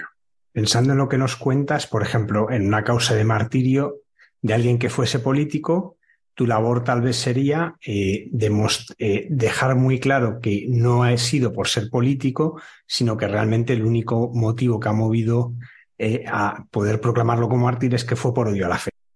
Claro, pero, o sea, pero no es la función del promotor mm, dejarlo claro, sino pedir que los actores de la causa, a través del postulador, lo dejen claro. Eso es, es suscitar la cuestión, bueno, pero es que aquí se dice que este hombre había sido concejal durante la República de un partido de derechas, por ejemplo, o que este hombre era conocido por todos porque era contrario a la República. ¿eh? Entonces, cabe la posibilidad de que le hayan asesinado por eso, no por ser católico, porque resulta que era católico y además eh, manifiestamente eh, en contra de, de, la República, manifiestamente de derechas hay que ver un poco por qué le han asesinado. Si le han asesinado por lo uno o por lo otro. Probablemente le hayan asesinado por las dos cosas. Pero hay que ver ahí también un poco lo que prevalecía, cuál ha sido el motivo principal. Pero el promotor suscita las cuestiones para que aquellos que presentan la causa respondan. Si no consiguen responder, pues entonces a lo mejor hay que pensar en, en frenar la causa o frenar concretamente ese candidato al martirio a veces son muchos y solamente hay que frenar uno o dos, pero no es mi función buscar las soluciones sino pedírselas. Es más, es suscitar las cuestiones para que ellos respondan. ¿Esta labor la realizas tú solo o tienes un equipo de personas que te ayuda? Pues hasta ahora eh, se estaba realizando eh, solamente el promotor con una secretaria. Ahora han decidido poner a más personas. De hecho, ya me han dicho que va a haber un sacerdote del dicasterio y probablemente luego otro más que nos ayude a estudiar las causas con más profundidad. Sí, porque había que pedir ayuda externa a consultores que hiciesen la labor de como ayudantes del promotor de la fe. Pero ahora se ha decidido que no, que sea un equipo. Entonces, sí, a partir de ahora va a ser un equipo, sí. Porque todas las causas tienen que pasar por el promotor de la fe. Sí, todas, todas, absolutamente todas. Sea de virtudes, de martirio, los milagros también, todo tiene que pasar por el promotor de la fe, sí. Entonces, ahora mismo tu labor va a ser conocer todas y cada una de las causas. Por eso es una labor que una sola persona no puede hacer, es imposible. Eh, se pedía ayuda a algunos consultores que echasen una mano en cada causa concreta, pero han visto que mejor que eso es, eh, es mejor reforzar el equipo, hacer un equipo. Y eso es lo que se va a hacer ahora, sí. Eh, ¿Cuántas causas más o menos estamos hablando que pueden pasar al año por el promotor de la fe? calcula unas 70 puede ser. Estoy calculando porque unas ocho al mes, pero no hay todos los meses. Y no parecen muchas si no tuviésemos en cuenta que algunas, o la mayoría de ellas, son miles y miles de páginas y de testimonios y de documentos, ¿no? Sí, bueno, eh, ya viene resumido, porque la labor que hace el relator, que era la labor que estaba haciendo yo ahora, que me ha durado poco, bueno, me ha durado tres meses, pero la labor del relator es reunir, sistematizar eh, el material, que sí puede ser, por ejemplo, ahora en los mártires de Madrid, los 140 mártires que se cerró la causa, llegaron, me parece que fueron 14.000 eh, páginas, 14.000, sí, eh, lo, que, lo que trajeron. Entonces, mm, eso es mucho, pero todo eso, el relator, con la postulación, lo va Mm, sistematizando, ordenando y también es como una primera criba. El relator tiene la función también de estudiar la causa para ver posibles problemas. Esa es la primera criba. Mm, pero luego hace falta la segunda criba, que es la del promotor de la fe. Entonces, al relator le tocan unas cuantas causas, hay, hay cinco relatores, y luego todo confluye en el promotor de la fe, teniendo en cuenta que ya ha sido todo organizado, resumido y, y, hecho mucho más fácil de estudiar mm, por parte de los relatores, sí. Precioso un trabajo que, en medio de tantas malas noticias, ¿no? Y que tantas veces el foco se pone en lo que está mal, tener esa atalaya privilegiada que es la de la santidad. ¿Tú cómo defines la santidad, Alberto? Pues yo siempre uso la definición que daba Juan Pablo II, que es, es algo tan sencillo como decir, eh, es la plenitud de la vida cristiana. Simplemente eso, vivir en plenitud la vida cristiana. Y lo, cual requiere más explicación, porque en el fondo, ¿qué es la vida cristiana? Pues es el amor de Dios que ha sido derramado en nuestros corazones con el Espíritu Santo que se nos ha dado. Entonces, es la iniciativa de Dios, la respuesta humana, pero es sobre todo Dios que actúa, el 99% y el 1% que hacemos nosotros con nuestra libre colaboración la vida en Cristo, esa es la vida cristiana. Entonces, vivirlo en plenitud. Por lo tanto, como, como me gusta repetir y en alguna entrevista han destacado, eh, yo insisto mucho que es algo muy sencillo ser santo, porque si todos estamos llamados a esa plenitud, quiere decir que tiene que ser algo sencillo y tiene que ser algo deleitable, tiene que ser algo mm, que, mm, que guste vivirlo porque algunos pueden estar llamados a una vocación especial, de especial sufrimiento, de especial renuncia, de especial anonadamiento. Pero eso no es para el común de todos. Es verdad que el Señor nos dice coger la cruz y seguirle, pero el Señor no nos puede pedir a todos un camino especialmente arduo. lo que nos pide a todos es algo a lo que todos puedan llegar. Las mentes más delicadas y las mentes más rudas. Los más cultivados y los menos cultivados, los más listos y los más tontos, eh, los más sabios y los más ignorantes. Si es para todos, tiene que ser algo sencillo. Entonces, eh, vivir esa plenitud es sencillo porque la da el Señor. Eh, decía antes del 99%. Como casi todo lo pone el Señor, pues entonces a la fuerza es fácil, porque el Señor no nos niega su gracia. Y, pero ese 1% lo tenemos que poner nosotros. Pero repito, a mí me parece que es una cosa hermosa y a la vez una cosa que, trae alegría, eh, que trae gozo, porque el corazón humano no puede buscar aquello que le provoca constante sufrimiento. El corazón humano lo que busca es la felicidad. Entonces, santidad es eh, sinónimo de felicidad. Creo que los santos han sido las personas más felices, porque eso se ve también en los procesos de canonización, que eran personas muy, muy felices. Es uno de los signos de la santidad, la alegría, la alegría que no es una alegría mundana, no es una alegría que da las cosas materiales, pero es una alegría auténtica y profunda. Y ahí ves la felicidad de la persona. Entonces, todo eso viene de, la plenitud de la vida cristiana. Si la vida cristiana a la fuerza tiene que ser fuente de gozo y de alegría, pues vivirlo en plenitud más todavía, creo yo. Como los santos viven en su tiempo, también la labor del promotor de la fe ha sufrido un cambio. Pienso el que tuviese que, llevar las causas en su momento de un San Ignacio y una Santa Teresa, por lo que tenía era eh, escritos. Ya el promotor de la fe actual, en este caso tú, eh, ya tienes que ver vídeos de YouTube, porque ya hay santos procesos eh, que están en vídeos de YouTube, testimonios de vídeos. Eso también es un cambio importante. ¿Cómo afecta ese cambio a la cercanía que podemos tener a los santos?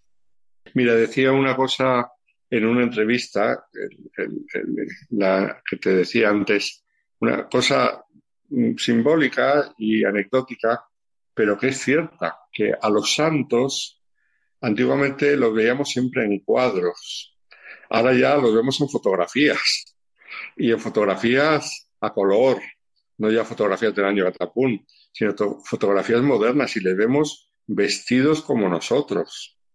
Eh, un caso eh, incluso eh, extremoso es el de Carlo Acutis, que le vemos con vaqueros y le vemos con deportivas y con una sudadera. Así le han querido representar así porque era como vivía él.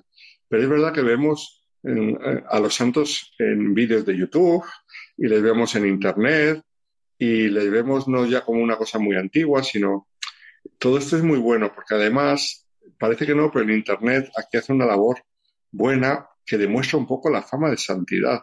Cuando tú te coges una causa, te llega una causa moderna, otra cosa que sea del siglo XVI. Pero cuando una causa moderna, tú te metes en Internet y dices, a ver, este siervo de Dios, ¿qué es lo que dice Internet? Si ves que no hay casi ninguna entrada, dices, uy, a esta persona no la conoce nadie. Parece mentira, que parece algo mundano, pero es que es así. Eh, lo cual no quiere decir que no tenga fama de santidad, pero hoy en día las cosas que cuentan están en la web. En ese sentido, la web ayuda mucho. Ayuda mucho. Por ejemplo, eh, como relator, una de las últimas causas que terminé era un caso interesantísimo de un seminarista brasileño. Seminarista brasileño que murió siendo seminarista y que era el muchacho más eh, juvenil y alegre que te pudieses echar. De hecho, le, le gustaba mucho hacer surf él era de Río de Janeiro y le encantaba el surf. Murió en un accidente de surf porque estaba haciendo surf y vino una ola, la tabla le dio en la cabeza y poquito se quedó ahí, siendo todavía seminarista. Pero claro, tú te metes en internet y ves las fotos de este chaval con sus amigos, con la gente, luego también en el seminario, las ceremonias, le ves con una alegría juvenil que dices, claro, eh, es diferente a leerte los libros antiguos de las vidas de santos, que eran todos un, a veces una cosa larga y, incluso aburrida, en el sentido que de mucho leer. No, parece que no, pero un instrumento como el Internet en esto hace mucho bien, sí. ¿Cómo podemos divulgar mejor la vida de los santos? ¿Cómo podemos hacer que estas vidas lleguen a la gente de un modo más accesible hoy? hombre, existe toda una pastoral de los santos que se ha desarrollado mucho y que creo que hace mucho bien. Esto los papas han tenido en cuenta las jornadas mundiales de la juventud, que lo, han hecho muy bien. Eh, y sobre todo dar a conocer santos más cercanos, porque los más clásicos los conocemos todos. Todos mm, sabemos en España que era Santa Teresa de Jesús, San Juan de la Cruz, hasta de pequeños lo, en el colegio lo aprendemos por literatura, todos en filosofía han estudiado San Agustín. Bueno, yo no sé hoy en día cómo están los planes de, estudio de filosofía. Probablemente no estudien nada de esto, pero todos hemos estudiado San Agustín, a San Anselmo, con el argumento ontológico, a Santo Tomás de Aquino, con la, suma de teología. Todos esos eh, son más conocidos, pero acercar modelos eh, contemporáneos, que los hay muchos, los hay muchos y, poco conocidos. Creo que eso es una gran labor. Sobre todo, mm, fijarse e, en, el lado humano, no tanto buscar milagrerías, que eso es muy fácil, sino en el lado humano que es aquello en lo que les podemos imitar, porque luego milagros, bueno, y en cosas extraordinarias, sin embargo, en todo santo hay una parte humana, muy humana, porque al fin y al cabo son maestros de humanidad, los santos, que, en la cual todos les podemos imitar, sea cual sea nuestra vocación, podemos imitar a los santos en esa parte humana, porque ya lo que hace la gracia de Dios en cada alma, eso ya, cada alma es un mundo, pero en la parte humana de la respuesta, y creo que hace mucho bien. Eso tiene que ser en las parroquias, en los movimientos.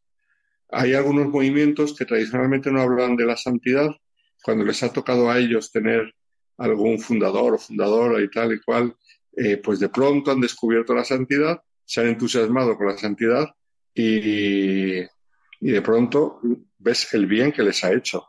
El, el empezar el, proceso de alguien de ese movimiento les ha hecho muchísimo bien, porque era un tema que a lo mejor no se planteaban mucho y de, pronto mm, la realidad les ha hecho planteárselo.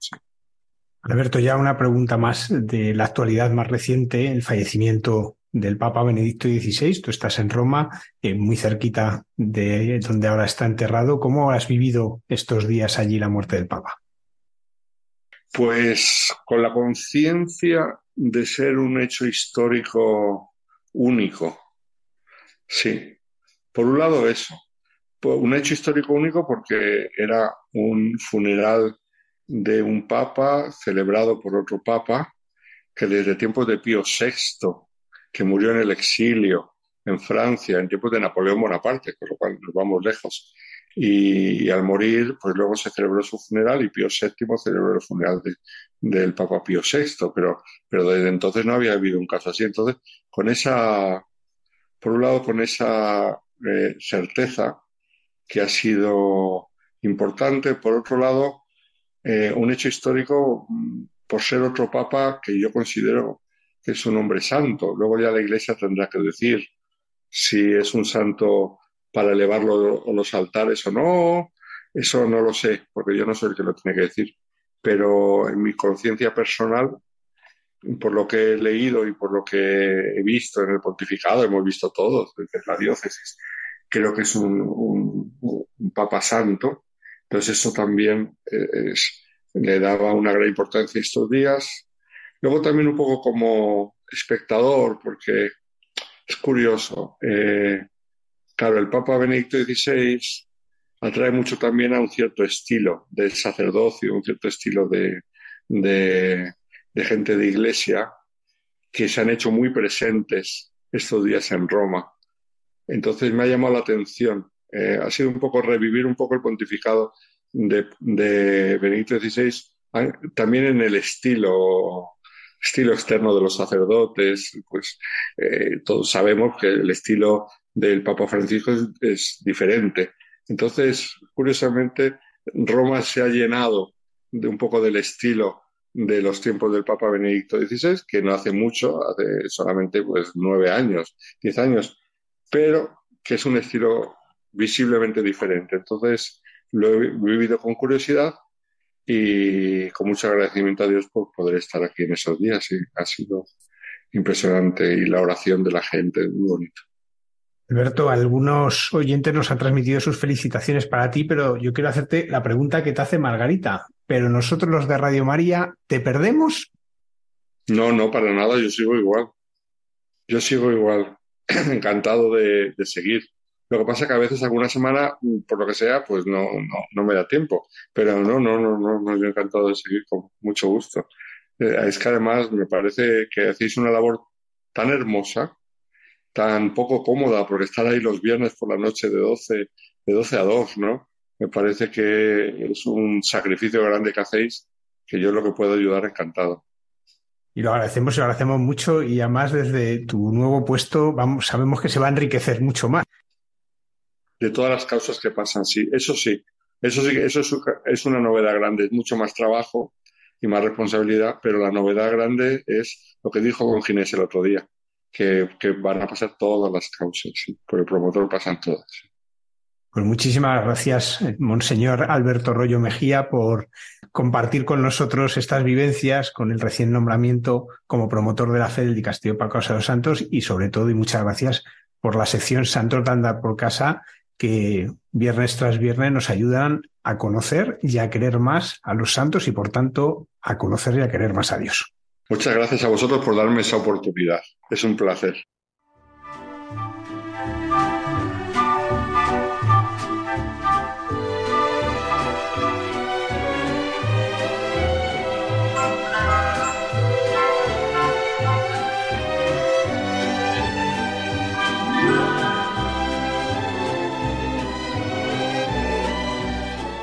Agradecemos al Padre Alberto Rollo que siga acompañándonos cada viernes desde Roma. Y ahora damos la bienvenida al padre Miguel Márquez.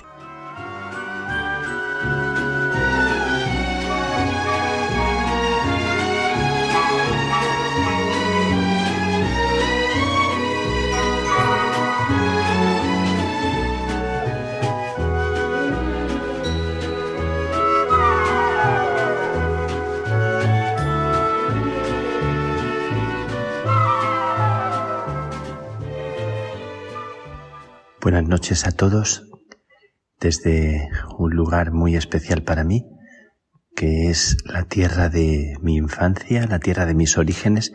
Os quiero invitar a, una excursión, a una peregrinación, no importa dónde estéis, no importa el momento de vuestra vida, es una invitación a desandar el camino, a volver otra vez a pisar la tierra de los comienzos, la tierra de los inicios, la tierra donde, donde nacimos, curando lo que, lo que está herido en tantas ocasiones. La memoria del pasado tiene heridas, tiene grietas, tiene cicatrices todavía por, por sanar. Y tantas veces el recuerdo de, de momentos que son los que nos han puesto en pie, los que nos han dado a luz. Qué bueno recordar hacer memoria de donde fuimos nacidos, de donde nacimos, de donde se nos dio a luz. Estoy en la tierra de mis orígenes en unos días de, descanso.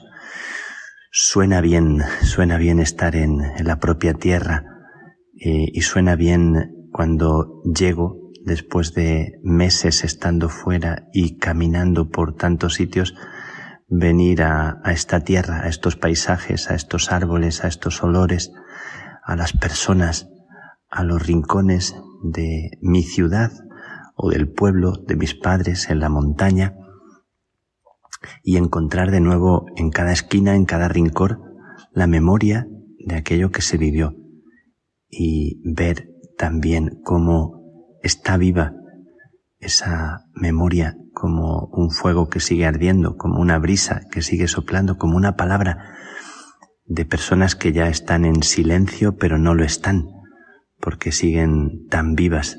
Y cuando pasas por rincones por donde pasaste con las personas a las que querías, esos rincones están llenos de una vitalidad y de una fuerza muy, muy particular. Ojalá sin, sin añoranza triste, sino como un recuerdo que te despierta, que te pone en pie. Estoy en este lugar y desde que entré eh, con, eh, con, el coche y empecé a ver los paisajes, eh, el corazón por dentro se siente agradecido. Y ahora estoy sentado a los pies de un sagrario en la iglesia de las Carmelitas Descalzas. Desde aquí estoy pronunciando estas palabras en un lugar que ya he contado muchas veces, donde me sentaba a estar en silencio y a dejarme mirar. Desde este lugar, ahora que, que la vida ha pasado a los pies de esta, de este tabernáculo, de este lugar que cuando yo andaba en, en otras cosas sentí que, que había una mirada viva, como la siento cada vez que en silencio me pongo y, y me recojo para recordar cómo toda mi historia y toda nuestra historia, la historia de cada uno de vosotros, es una historia de gracia y salvación, incluso también en los momentos más, más duros o más difíciles o en los momentos en los que reconocemos errores o, o caminos equivocados que nos invitan a volver al camino, a tener la humildad de reconocer me equivoqué. Estos días pasados en conversación con los hermanos en la India, una de las ideas, de las cosas que compartimos de una forma muy, muy especial fue esta. No se sana, no se sanea la vida si no reconocemos que nos hemos equivocado. Tantas veces que nos podemos decir las cosas, conversar, y nadie reconoce nada, y nadie asume, y nadie dice una palabra mágica, que es la palabra lo siento, es verdad, eh, me equivoqué, es verdad, me he cometido un error, es verdad.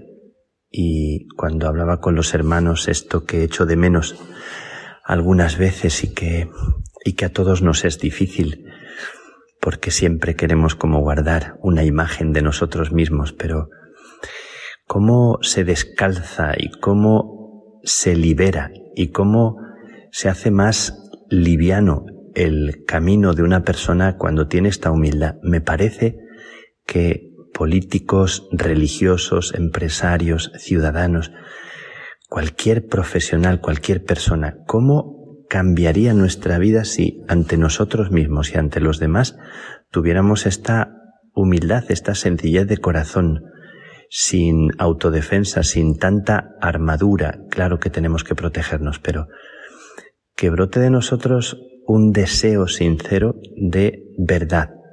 Estos días hemos celebrado a Edith Stein, Teresa Benedicta de la Cruz, que fue una apasionada de la verdad. Y ella estaba comprometida con esta búsqueda de la verdad y fue tan sincera cuando dijo en un momento de su vida que, que no veía a Dios, que se declaraba eh, atea, como cuando al leer el libro de Teresa dijo aquí está la verdad, como en tantos momentos de su vida en los que ella, tratando de superar los prejuicios, acogía la verdad de las cosas. La pasión por la verdad, que era también pasión de, Teresa de Jesús para reconocernos y dejarnos ayudar. Y estos días también, y siempre, en el diálogo con los hermanos, con las hermanas, con los amigos, encontrar personas que no viven a la defensiva, querer yo ser una persona que no me disfrazo, que no me pongo armaduras, que no trato de ser fuerte o de hacer lo que, lo que la gente esperaría de mí, sino aquello que, que Dios quiere, que Dios hace vibrar en mí. Pues estos días cuando regreso a casa y me acuerdo de, de aquellos orígenes, me nace por dentro esta sensación de que todo ha sido un regalo, de que todo ha sido un don, de que yo no me inventé este camino. Tal como estoy aquí, a los pies de este sagrario, en el silencio de la iglesia de las Carmelitas, donde pasé tantas horas y, y me gustaba tanto estar, resuena y es como un eco todo lo vivido hasta el día de hoy. Y parece como una invitación, como os decía al principio, y quiero que, que este compartir con vosotros sea como una invitación a regresar al origen. Como le dijo el ángel al profeta Elías en un momento de su vida cuando estaba en el desierto y tenía miedo y estaba bajo la retama y se encontraba muy, muy cansado y, y sin fuerzas y el ángel le dice una palabra clave. Primero le dice que el camino es superior a sus fuerzas, que es una frase que me gusta repetir y me parece que tenemos que ser conscientes de ella. El camino es superior a tus fuerzas. Eh, yo así lo vivo. Y la segunda palabra que le dice, bueno, le dice come y bebe, pero también desanda el camino por el desierto. Le dice que desande, en realidad va a ir a un lugar que es como por primera vez, y sin embargo dice desandar. Es decir, cuando caminamos hacia adelante en el camino de la vida, es como un camino de regreso al origen, a donde está tu verdad.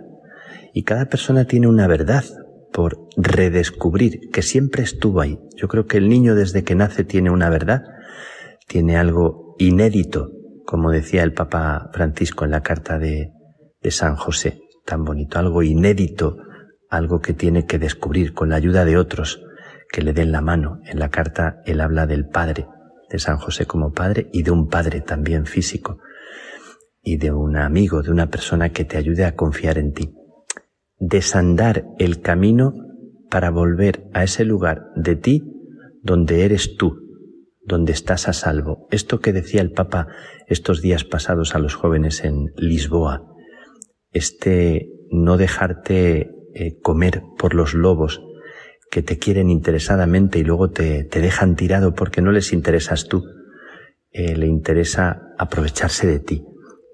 Sé tú mismo, descubre quién eres, siente que Dios te ama tal cual eres y que te ama no mañana, te ama hoy. El Papa insistía mucho en esto, igual que insistía tanto en el todos, todos, todos. Todo el mundo tiene un lugar para que nadie se sienta excluido y tú tienes algo que vivir de una forma eh, única y personal y no pasarte la vida, no pasarnos la vida en una especie de lamento eh, por ser quien, quien somos, por ser quien soy.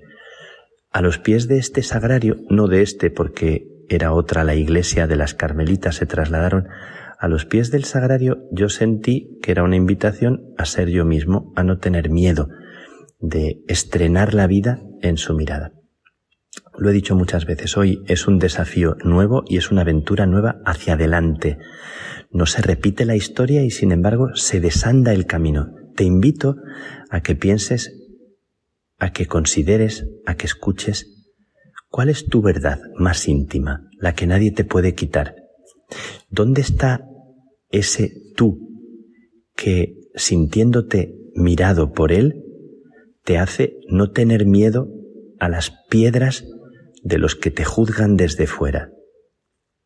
¿Dónde está ese tú íntimo, también considerando los errores que has cometido en la vida, las equivocaciones, las torpezas y también el miedo que te da la inseguridad propia y la incertidumbre del camino. ¿Dónde está ese tú que cuando te sientes mirado y abrazado así por él y en el sacramento de tantas personas que te han querido y que te hacen respirar y sentirte tú y te hacen sonreír, ¿dónde está ese tú que tienes que dejar brotar y que él cuando te mira eh, lo pronuncia pronuncia tu nombre y pronuncia tu vida haciéndote sentir que, que tu vida es valiosa, que tu vida es preciosa. Este es como el secreto, como el centro de, de la vida de cada uno de nosotros, del ser humano. Yo creo que el cielo es reencontrar otra vez la patria de lo que somos y una mirada que te dice te quiero sin condiciones. Y como la vida solo se pone en pie cuando descubrimos esta verdad. Desanda el camino, Desvístete de los ropajes de los que te has ido vistiendo. No tengas miedo. La sencillez del corazón es tu verdad y es tu verdadera fuerza. Nos da tanto miedo estar desarmados y nos protegemos ante los peligros que puedan venir por delante y sin embargo nunca, nunca estamos tan defendidos cuando recuperamos la confianza en quien verdaderamente es fuerte. Bueno, pues aquí a los pies de, este sagrario, en este lugar donde yo encontré mi verdad así como en semilla y me invitaba, como ahora mismo siento que me invita, a reemprender el camino, a estrenar la vida, a ser valiente, a no quedarme atrapado en los éxitos del pasado. Nada que ver con quedarse en esas migajas de éxito que uno tiene o la confianza de pensar que ahora tienes como un título, que la gente te puede estimar o que has escrito algo, has dicho algo que merezca la pena, sino que ahora como un niño al que se le invita a comer, a beber y a desandar el camino. Volver a la tierra de mis orígenes, a la tierra donde mis padres me dieron a luz, a la calleja eh, donde yo jugaba de pequeño, al santuario de la Virgen del puerto, donde rezaba esa Virgen que está dando de mamar al niño, una Virgen entrañable, en un rincón tan bonito siempre subir allí era como una bocanada de aire fresco, incluso en medio de este calor tan, tan fuerte. Venir aquí, donde las carmelitas, donde yo experimenté y descubrí en la simplicidad, en la belleza de su entrega, en su acogida y su silencio, en eh, la manera de vivir y de contarme su propia vida con palabras y con silencios, yo sentí que se abría un mundo nuevo, una manera distinta de entender la vida. Vuelvo al origen, recordando también donde jugaba de pequeño, a mi colegio, Ramón y Cajal se llamaba, y a mis compañeros de la primera hora, con tanto agradecimiento pensando dónde estarán ellos, algunos sí sé, y desde aquí les bendigo, les envío mi abrazo, sea cual sea su historia, su pensar y su sentir, a los parques en los que jugaba de pequeñito, con las amigas de la primera hora, a las callejuelas y a los recuerdos que en este momento adquieren como un, tono de, de agradecimiento profundo, pensando que todo se convierte en un don cuando no nos quedamos anclados en el pasado, eh, con dolor o simplemente pensando en los éxitos. Estoy aquí y escucho esta voz que me invita a desandar el camino y a recuperar la verdad de cuando niño, una verdad profunda de aquel niño que era tímido, entonces que tenía miedo a tantas cosas y que con el paso del tiempo Dios le hizo encontrar un tesoro cuando dejó de despreciarse a sí mismo y de compararse con los demás, aunque nunca acaba uno de estar libre de esto, de ese a veces no apreciarte y no acogerte a ti como te acoge Él en su mirada. Pues le pido al Señor que os regale este retorno al origen, a la verdad primera, y desde estos paisajes, desde este valle, desde la imagen de la Virgen del Puerto, desde este sagrario a los pies del cual os estoy hablando para pedirle que desde aquí donde estoy os envíe mi abrazo, mi, mi beso, mi bendición, mi deseo de verdad y de paz, de paz en la entrega. Hacia adelante, en el desafío de lo que tienes por delante, se encuentra también el regreso al origen de aquello que eres tú.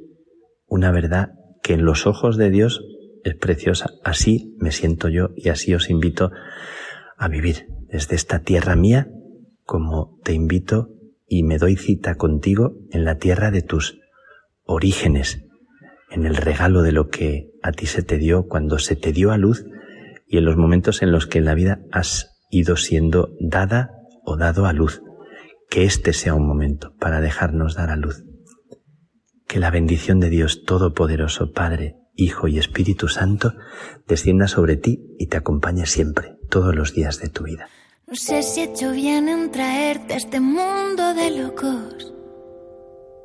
Yo quiero pensar que acerté, te sabré proteger. No sé si he hecho bien, pero cuando te miro a los ojos me salen escudos del pecho y te quiero morder. No puedo decirte que vaya a ser fácil a veces. Los días se ponen tan tristes que pierdes la fe. Pero hay carreteras que bailan despacio, colores que nunca podrás olvidar. Hay besos eternos que no se terminan y risas que nunca podrás comparar. Miles de animales de todas las formas, amigos que siempre te van a salvar. Un sol y una luna que nunca se olvidan que todo este mundo tiene que girar. Y en medio de todo, yo sé que habrá un día en el que tu mano tendré que soltar. Y ya de reojo te intentaré cuidar.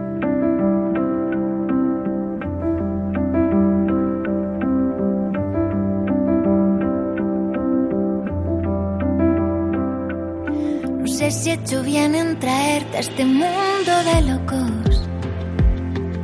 Ya quiero matar al primero que te haga llorar.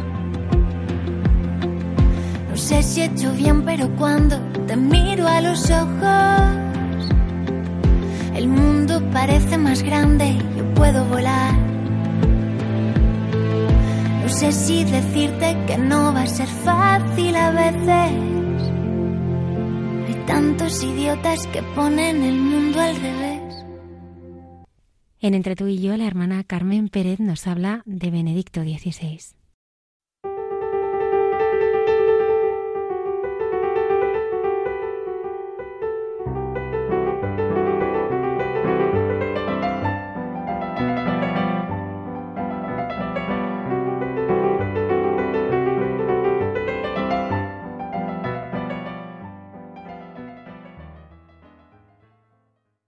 Queridos amigos de Radio María, José Manuel y yo, es verdad que en nuestros diálogos hemos hablado siempre mucho de Benedicto XVI, porque nos alimentamos mucho de él. Y hoy lo traemos con su manteneos firmes en la fe. Manteneos firmes en la fe. Las aparentes certezas contra la fe se han desvanecido. Jesucristo es verdaderamente el camino, la verdad y la vida.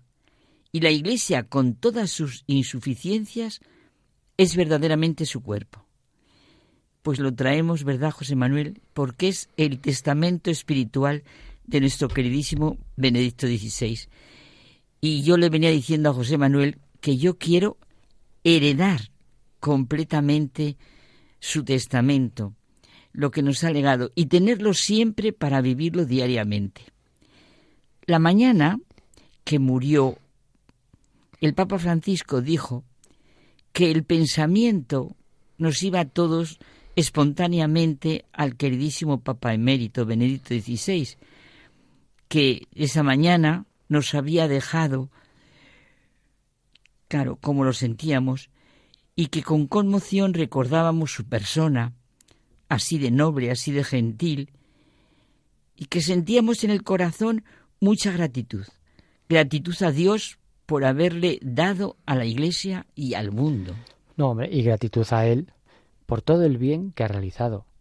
Y sobre todo por su testimonio de fe.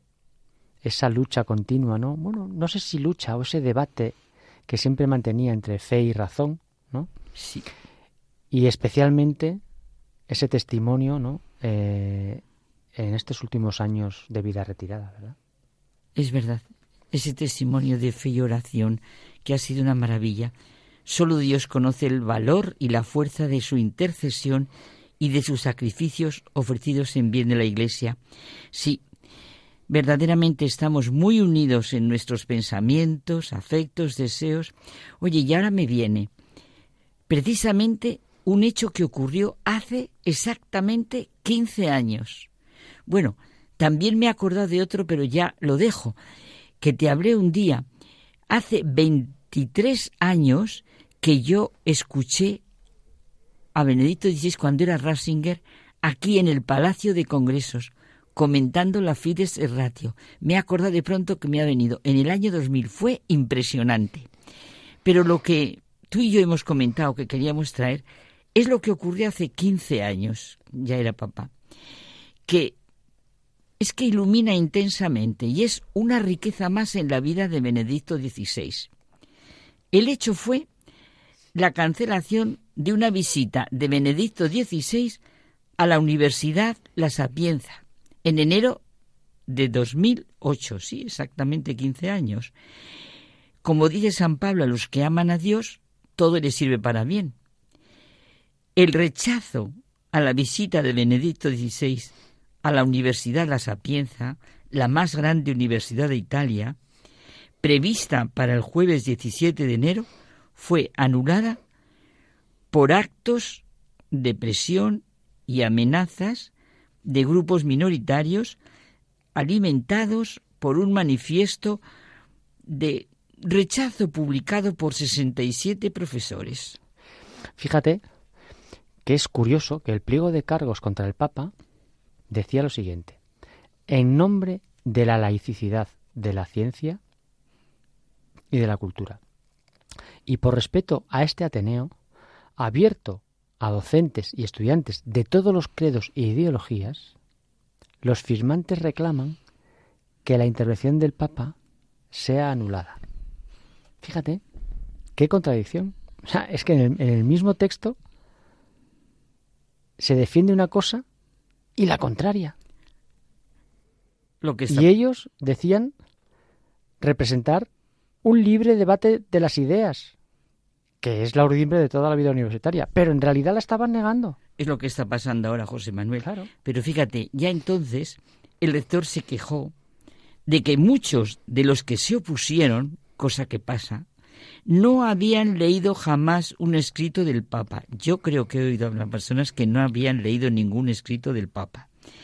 Ese hablar de oídas, ese hablar de tópicos, deja tarde o temprano en ridículo a quien lo hace.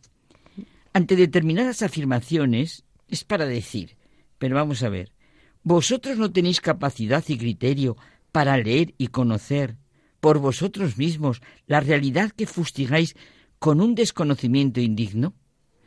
Precisamente ahora que en el mundo entero se agradece y da gracias a Dios por el enorme don y sabiduría de la fecunda y maravillosa relación entre razón y fe a la que nos abre Benedicto XVI, nos decimos una y otra vez la frase central de su testamento.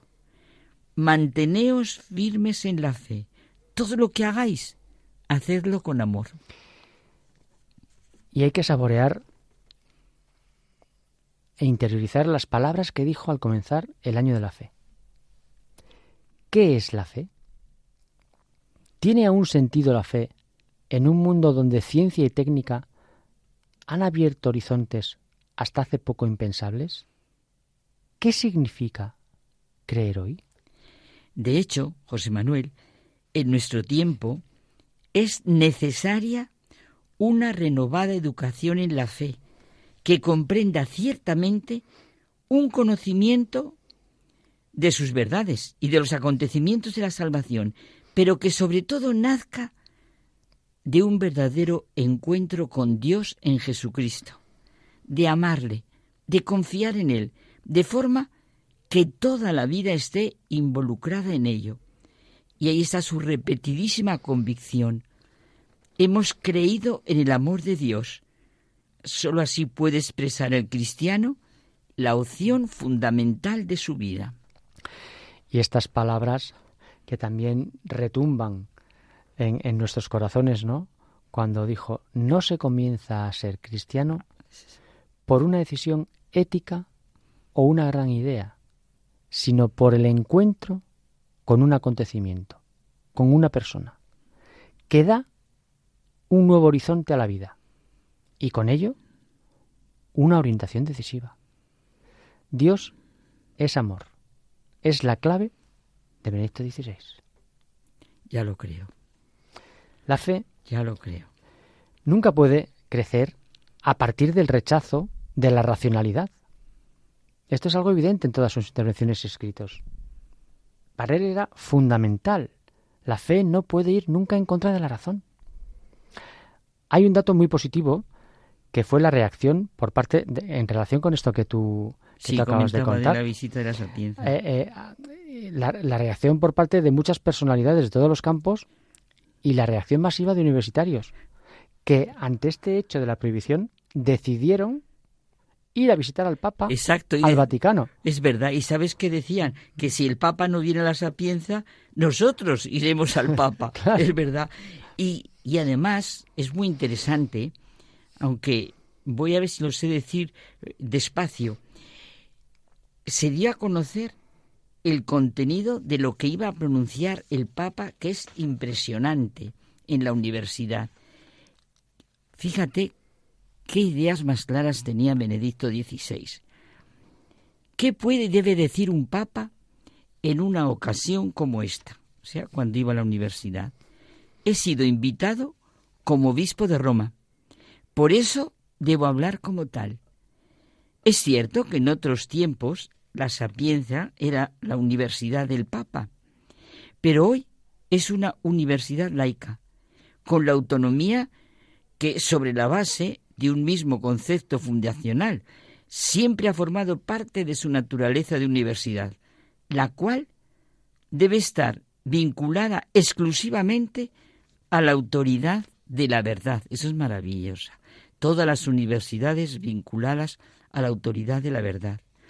En su libertad frente a autoridades políticas y eclesiásticas, la universidad encuentra su función particular precisamente también para la sociedad moderna, ya lo creo, que necesita una institución de este tipo. Y volviendo a la primera pregunta, dice el Papa, ¿qué puede y debe decir el Papa en el encuentro con la universidad de su ciudad? Es necesario preguntarse, ¿cuál es la naturaleza y la misión del papado?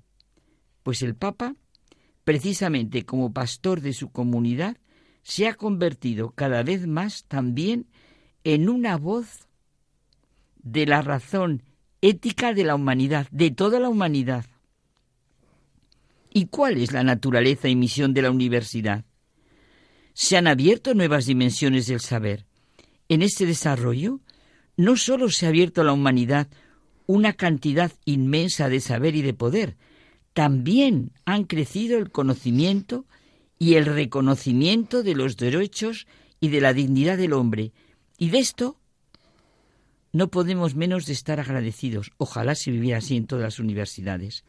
Pero nunca puede decirse que el camino del hombre se ha completado del todo y que el peligro de caer en la inhumanidad, que es lo que nos está pasando, ha quedado totalmente descartado como vemos en el panorama de la historia actual. Hoy, hoy, el peligro del mundo occidental por hablar solo de este, pero pasa en todos, es que el hombre, precisamente teniendo en cuenta la grandeza de su saber y de su poder, se rinda ante la cuestión de la verdad. Y eso significa al mismo tiempo que la razón, al final, se doblega ante la presión de los intereses y ante el atractivo de la utilidad, y se ve forzada a reconocerla como criterio último, existe el peligro de que el pensamiento degenere en positivismo y la teología, la fe, con su mensaje dirigido a la razón, queda confinada a la esfera privada de los grupos. Esto es para publicarlo en todos los sitios y dimensiones, en todas las universidades, en todos los gobiernos. Es que es muy necesario escuchar estas palabras, este mensaje, en este mundo que hoy, en los años que hoy estamos viviendo. Por eso yo creo que mm, nos tiene que brotar del corazón una acción de gracias a Dios por Benito XVI. Por supuesto. Y nosotros, por favor, a pedir, manteneos firmes en la fe y nuestro amor, nuestra verdad, nuestra caridad. Y vas a decir algo. Yo te avanzo una cosa. El Padre Pío hizo una, ya sabes que, en fin, tenemos una relación muy intensa.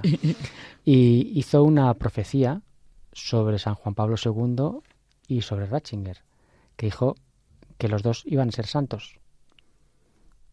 O sea que ahí lo dejo. Mira lo que vimos, lo que vimos en el funeral, santo súbito, santo súbito. pues, pues Benedicto con buena razón parece que puede ir en ese camino. Pues fíjate, José Manuel, bueno, aunque sea aquí en, en público con este, pero bueno, yo siento en mi corazón, cuando digo Benedicto XVI, siento paz. Hasta la semana que Hasta la semana que viene.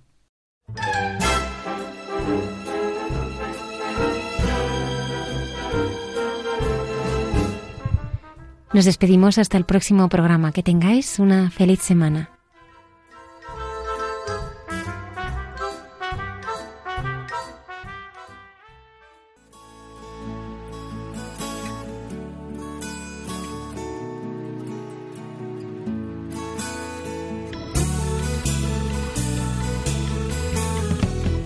Han escuchado en Radio María Hay mucha gente buena, un programa dirigido por Almudena Delgado.